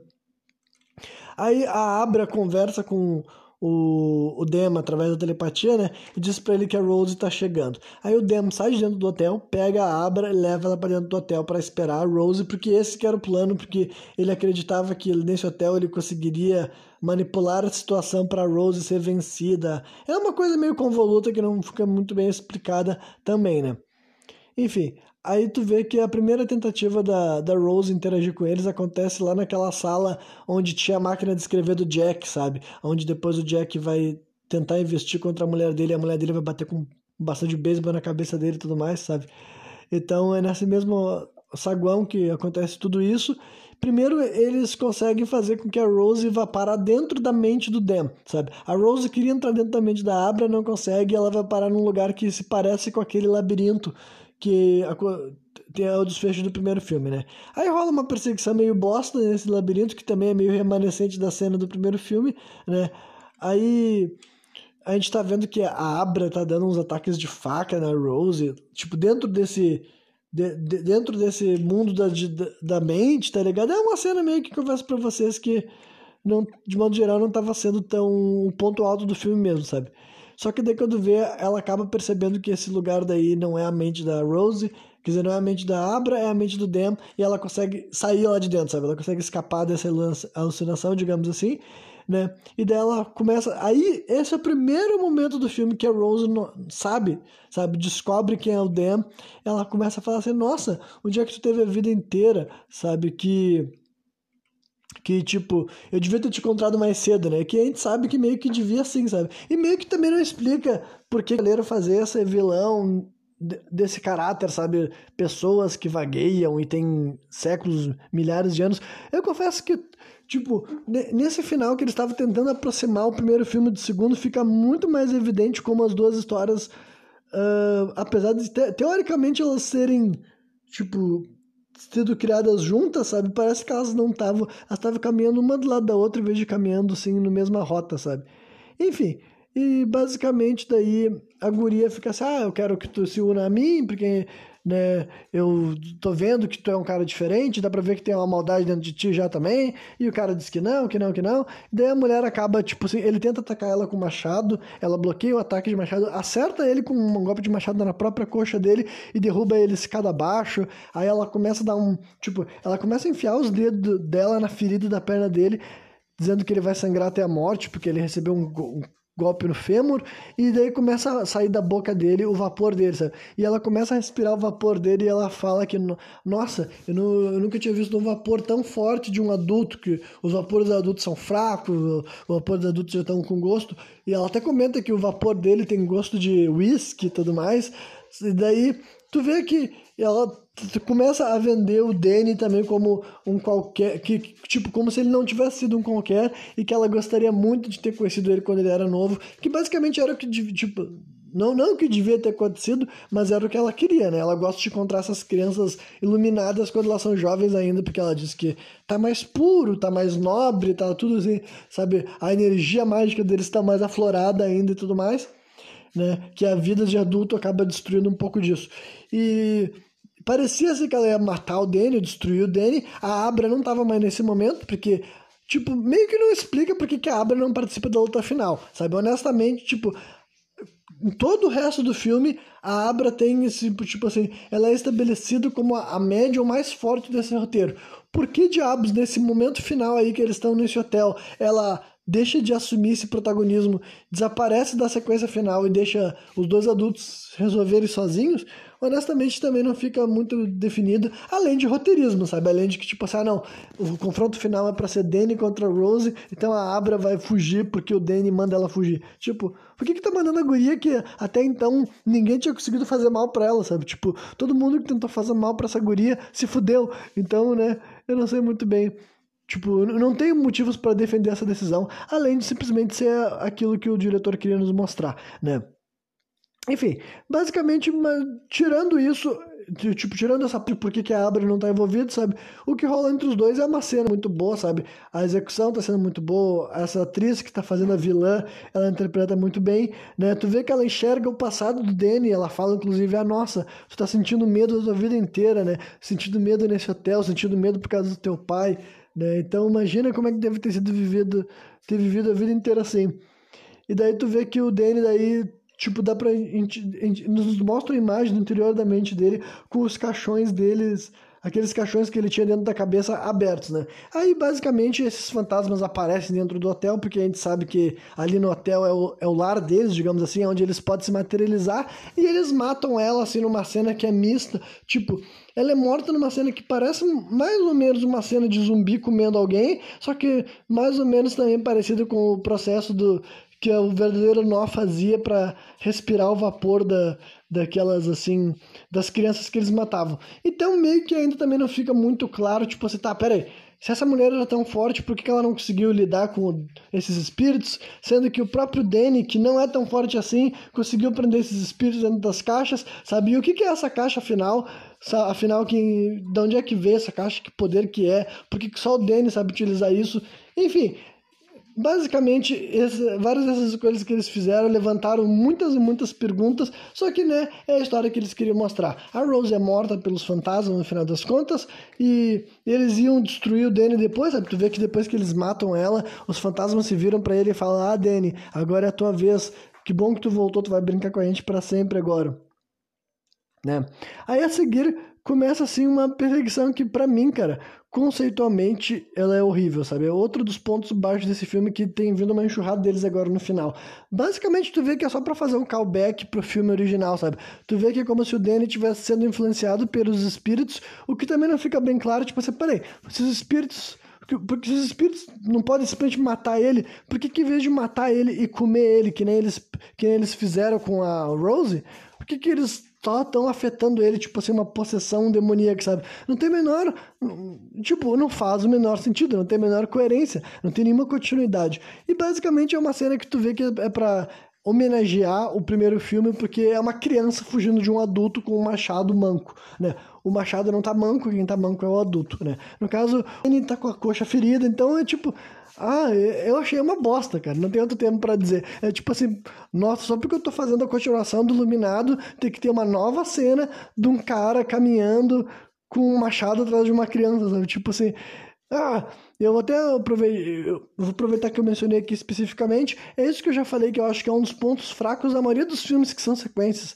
Porque as pessoas, tipo, institu institu institucionalizaram, pronto, que uma sequência é fazer tudo que já tinha no primeiro filme e tu chama isso de uma continuação, tá ligado? E qualquer filme que tenta diversificar, tenta variar, tenta fazer com que a sequência se passe no mesmo universo, mas ele é uma obra à parte, costuma ser criticado. Então eu acho que o diretor desse filme, que não era o Stanley Kubrick, ele sentiu que se ele não fizesse tantas menções, tantas voltas Honestamente, eu diria que esse filme podia ter uma hora a menos e eles cortarem quase tudo que acontece aí no final, reestruturarem um pouco, né? Mudarem as cenas para Rose morrer fora do hotel, ou simplesmente ser, sei lá, eu não sei se precisava ter o hotel, porque, tipo assim, ou eles tinham que organizar mais o hotel no meio da história, sabe? sei lá, é um bagulho que fica muito estúpido o filme inteiro se passar longe do hotel e só pra rolar esse momento final esse clímax, eles reestruturaram tipo assim, quase 40 minutos do filme para isso tudo acontecer, só para ficar mostrando cenas derivadas da primeira obra, né? Enfim, a Abra, tu vê que a, enquanto a Abra tá fugindo do Dem, ela tá enxergando alguns dos fantasmas, fantasmas do primeiro filme, então mais uma vez é mais callback, callback, callback. Ela entra no 4237, que é onde tinha aquela velha dentro da banheira e para completar a velha tava de novo dentro da banheira, sabe? De uma maneira meio pointless, afinal a Abra olha para a velha dentro da banheira e ela não faz nada com a velha, tipo a velha não assusta ela nem ela interage com a velha, é só para mostrar que os fantasmas estão aí, sabe? E daí ela é atacada pelo Dem do mal, tá ligado? E tu vê que ela desarma ele, sabe? Quando ele tenta atacar ela com um machado, ela usa os poderes mágicos dela para tirar a arma da mão dele e enfim, é um bagulho tipo assim, pera aí, guria, se tu tem poder mágico, por que tu tá fugindo então, sabe? Tipo, então, cara, é tudo muito ruim, sabe? É tudo muito ruim mesmo, não tem, eu não tenho muitos argumentos para defender, sabe? São escolhas que, tipo, considerando o, o, o o quanto mais coerente o resto da obra é, esse final daí parece que, para homenagear o primeiro filme, ele tinha que ser tão ruim quanto, sabe? Ele pensou assim, ah, não, vamos começar a cagar em tudo que a gente criou até aqui só pra pegar e dizer que a gente é, tá no mesmo nível do primeiro filme, né? Aí, o Dem né, se despede da Abra, basicamente, e ele diz que ele tem que descer até a sala de energia. E ela fala, não, vamos comigo. E ele fala, não, alguém tem que botar o fim nisso e tudo mais. É aqueles sacrifícios meio que... Parece que o cara quer morrer, tá ligado? Não tem uma explicação exata de por que, que ele tinha que ficar para trás e morrer, sabe?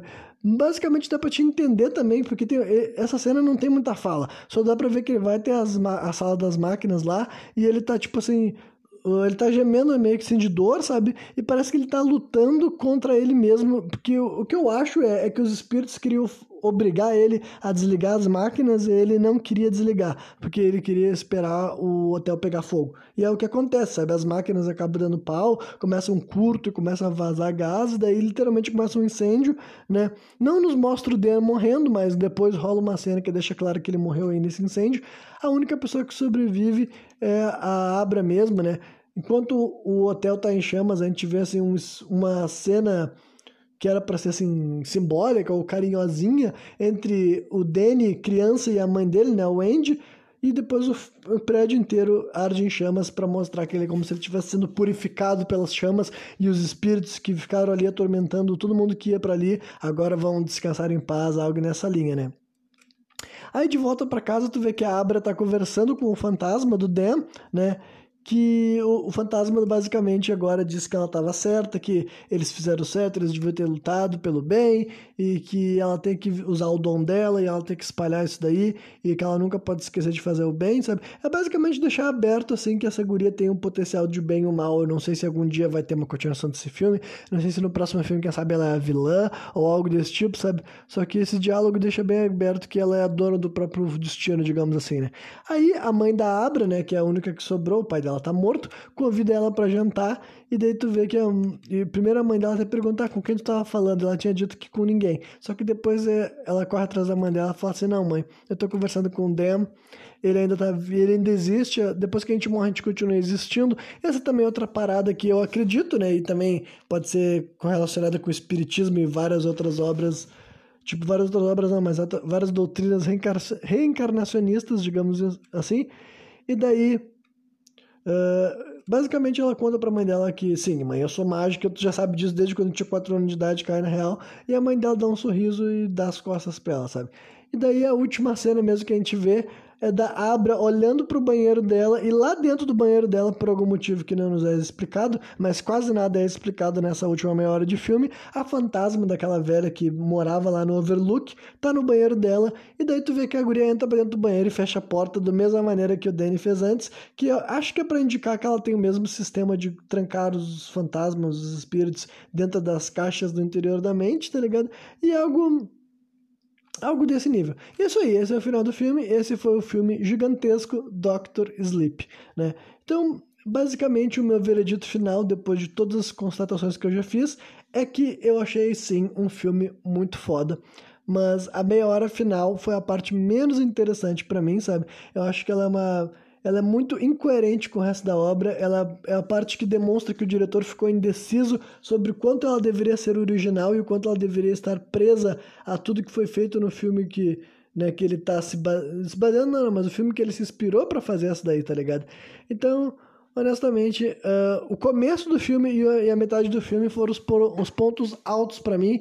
Então eu não tenho como dizer assim que, tipo, ah, é um filme incrível. Eu ainda assim defino como muito foda, porque para mim os pontos positivos uh, ofuscam os pontos negativos. Só que o final ele é tão menos interessante do que o que a gente viu nas duas primeiras horas e menos coerente. A narrativa também é mais porca, sabe? É mais assim clichê e mais derivada, sabe? Para mim quase tudo que me fez ficar tipo, me surpreender positivamente no que eu vi no começo do filme, que mesmo sendo um filme tão longo, ele não se arrasta de maneira nenhuma, no final ele é mais arrastado, no final ele é talvez até menos ambicioso, sabe? Ele é mais limitado, enfim, eu realmente não, não tenho pontos positivos para falar do final desse filme, sabe? Realmente acho que é uma pena que um filme tão longo consiga estragar tanto perto do final, só que ainda assim eu não acho que ele estraga a ponto de tornar o filme ruim, sabe? Só que, né, se eu tivesse que definir dessas três horas desse filme, qual a, a hora que eu achei menos bacana,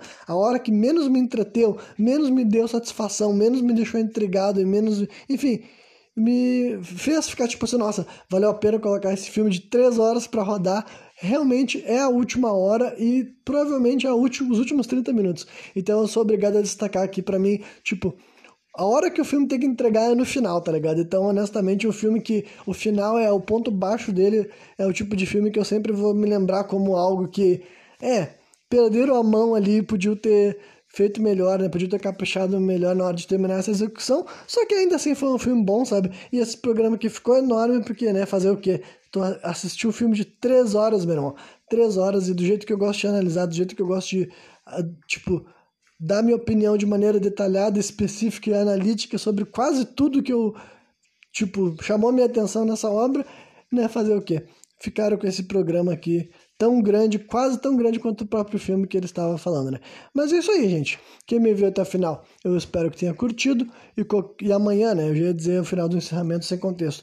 Amanhã, quer dizer, na verdade eu não sei se vai ser exatamente amanhã, né? Mas logo mais eu tô de volta aqui trazendo outra análise de filme de terror neste Monkey Madness 2022. Valeu!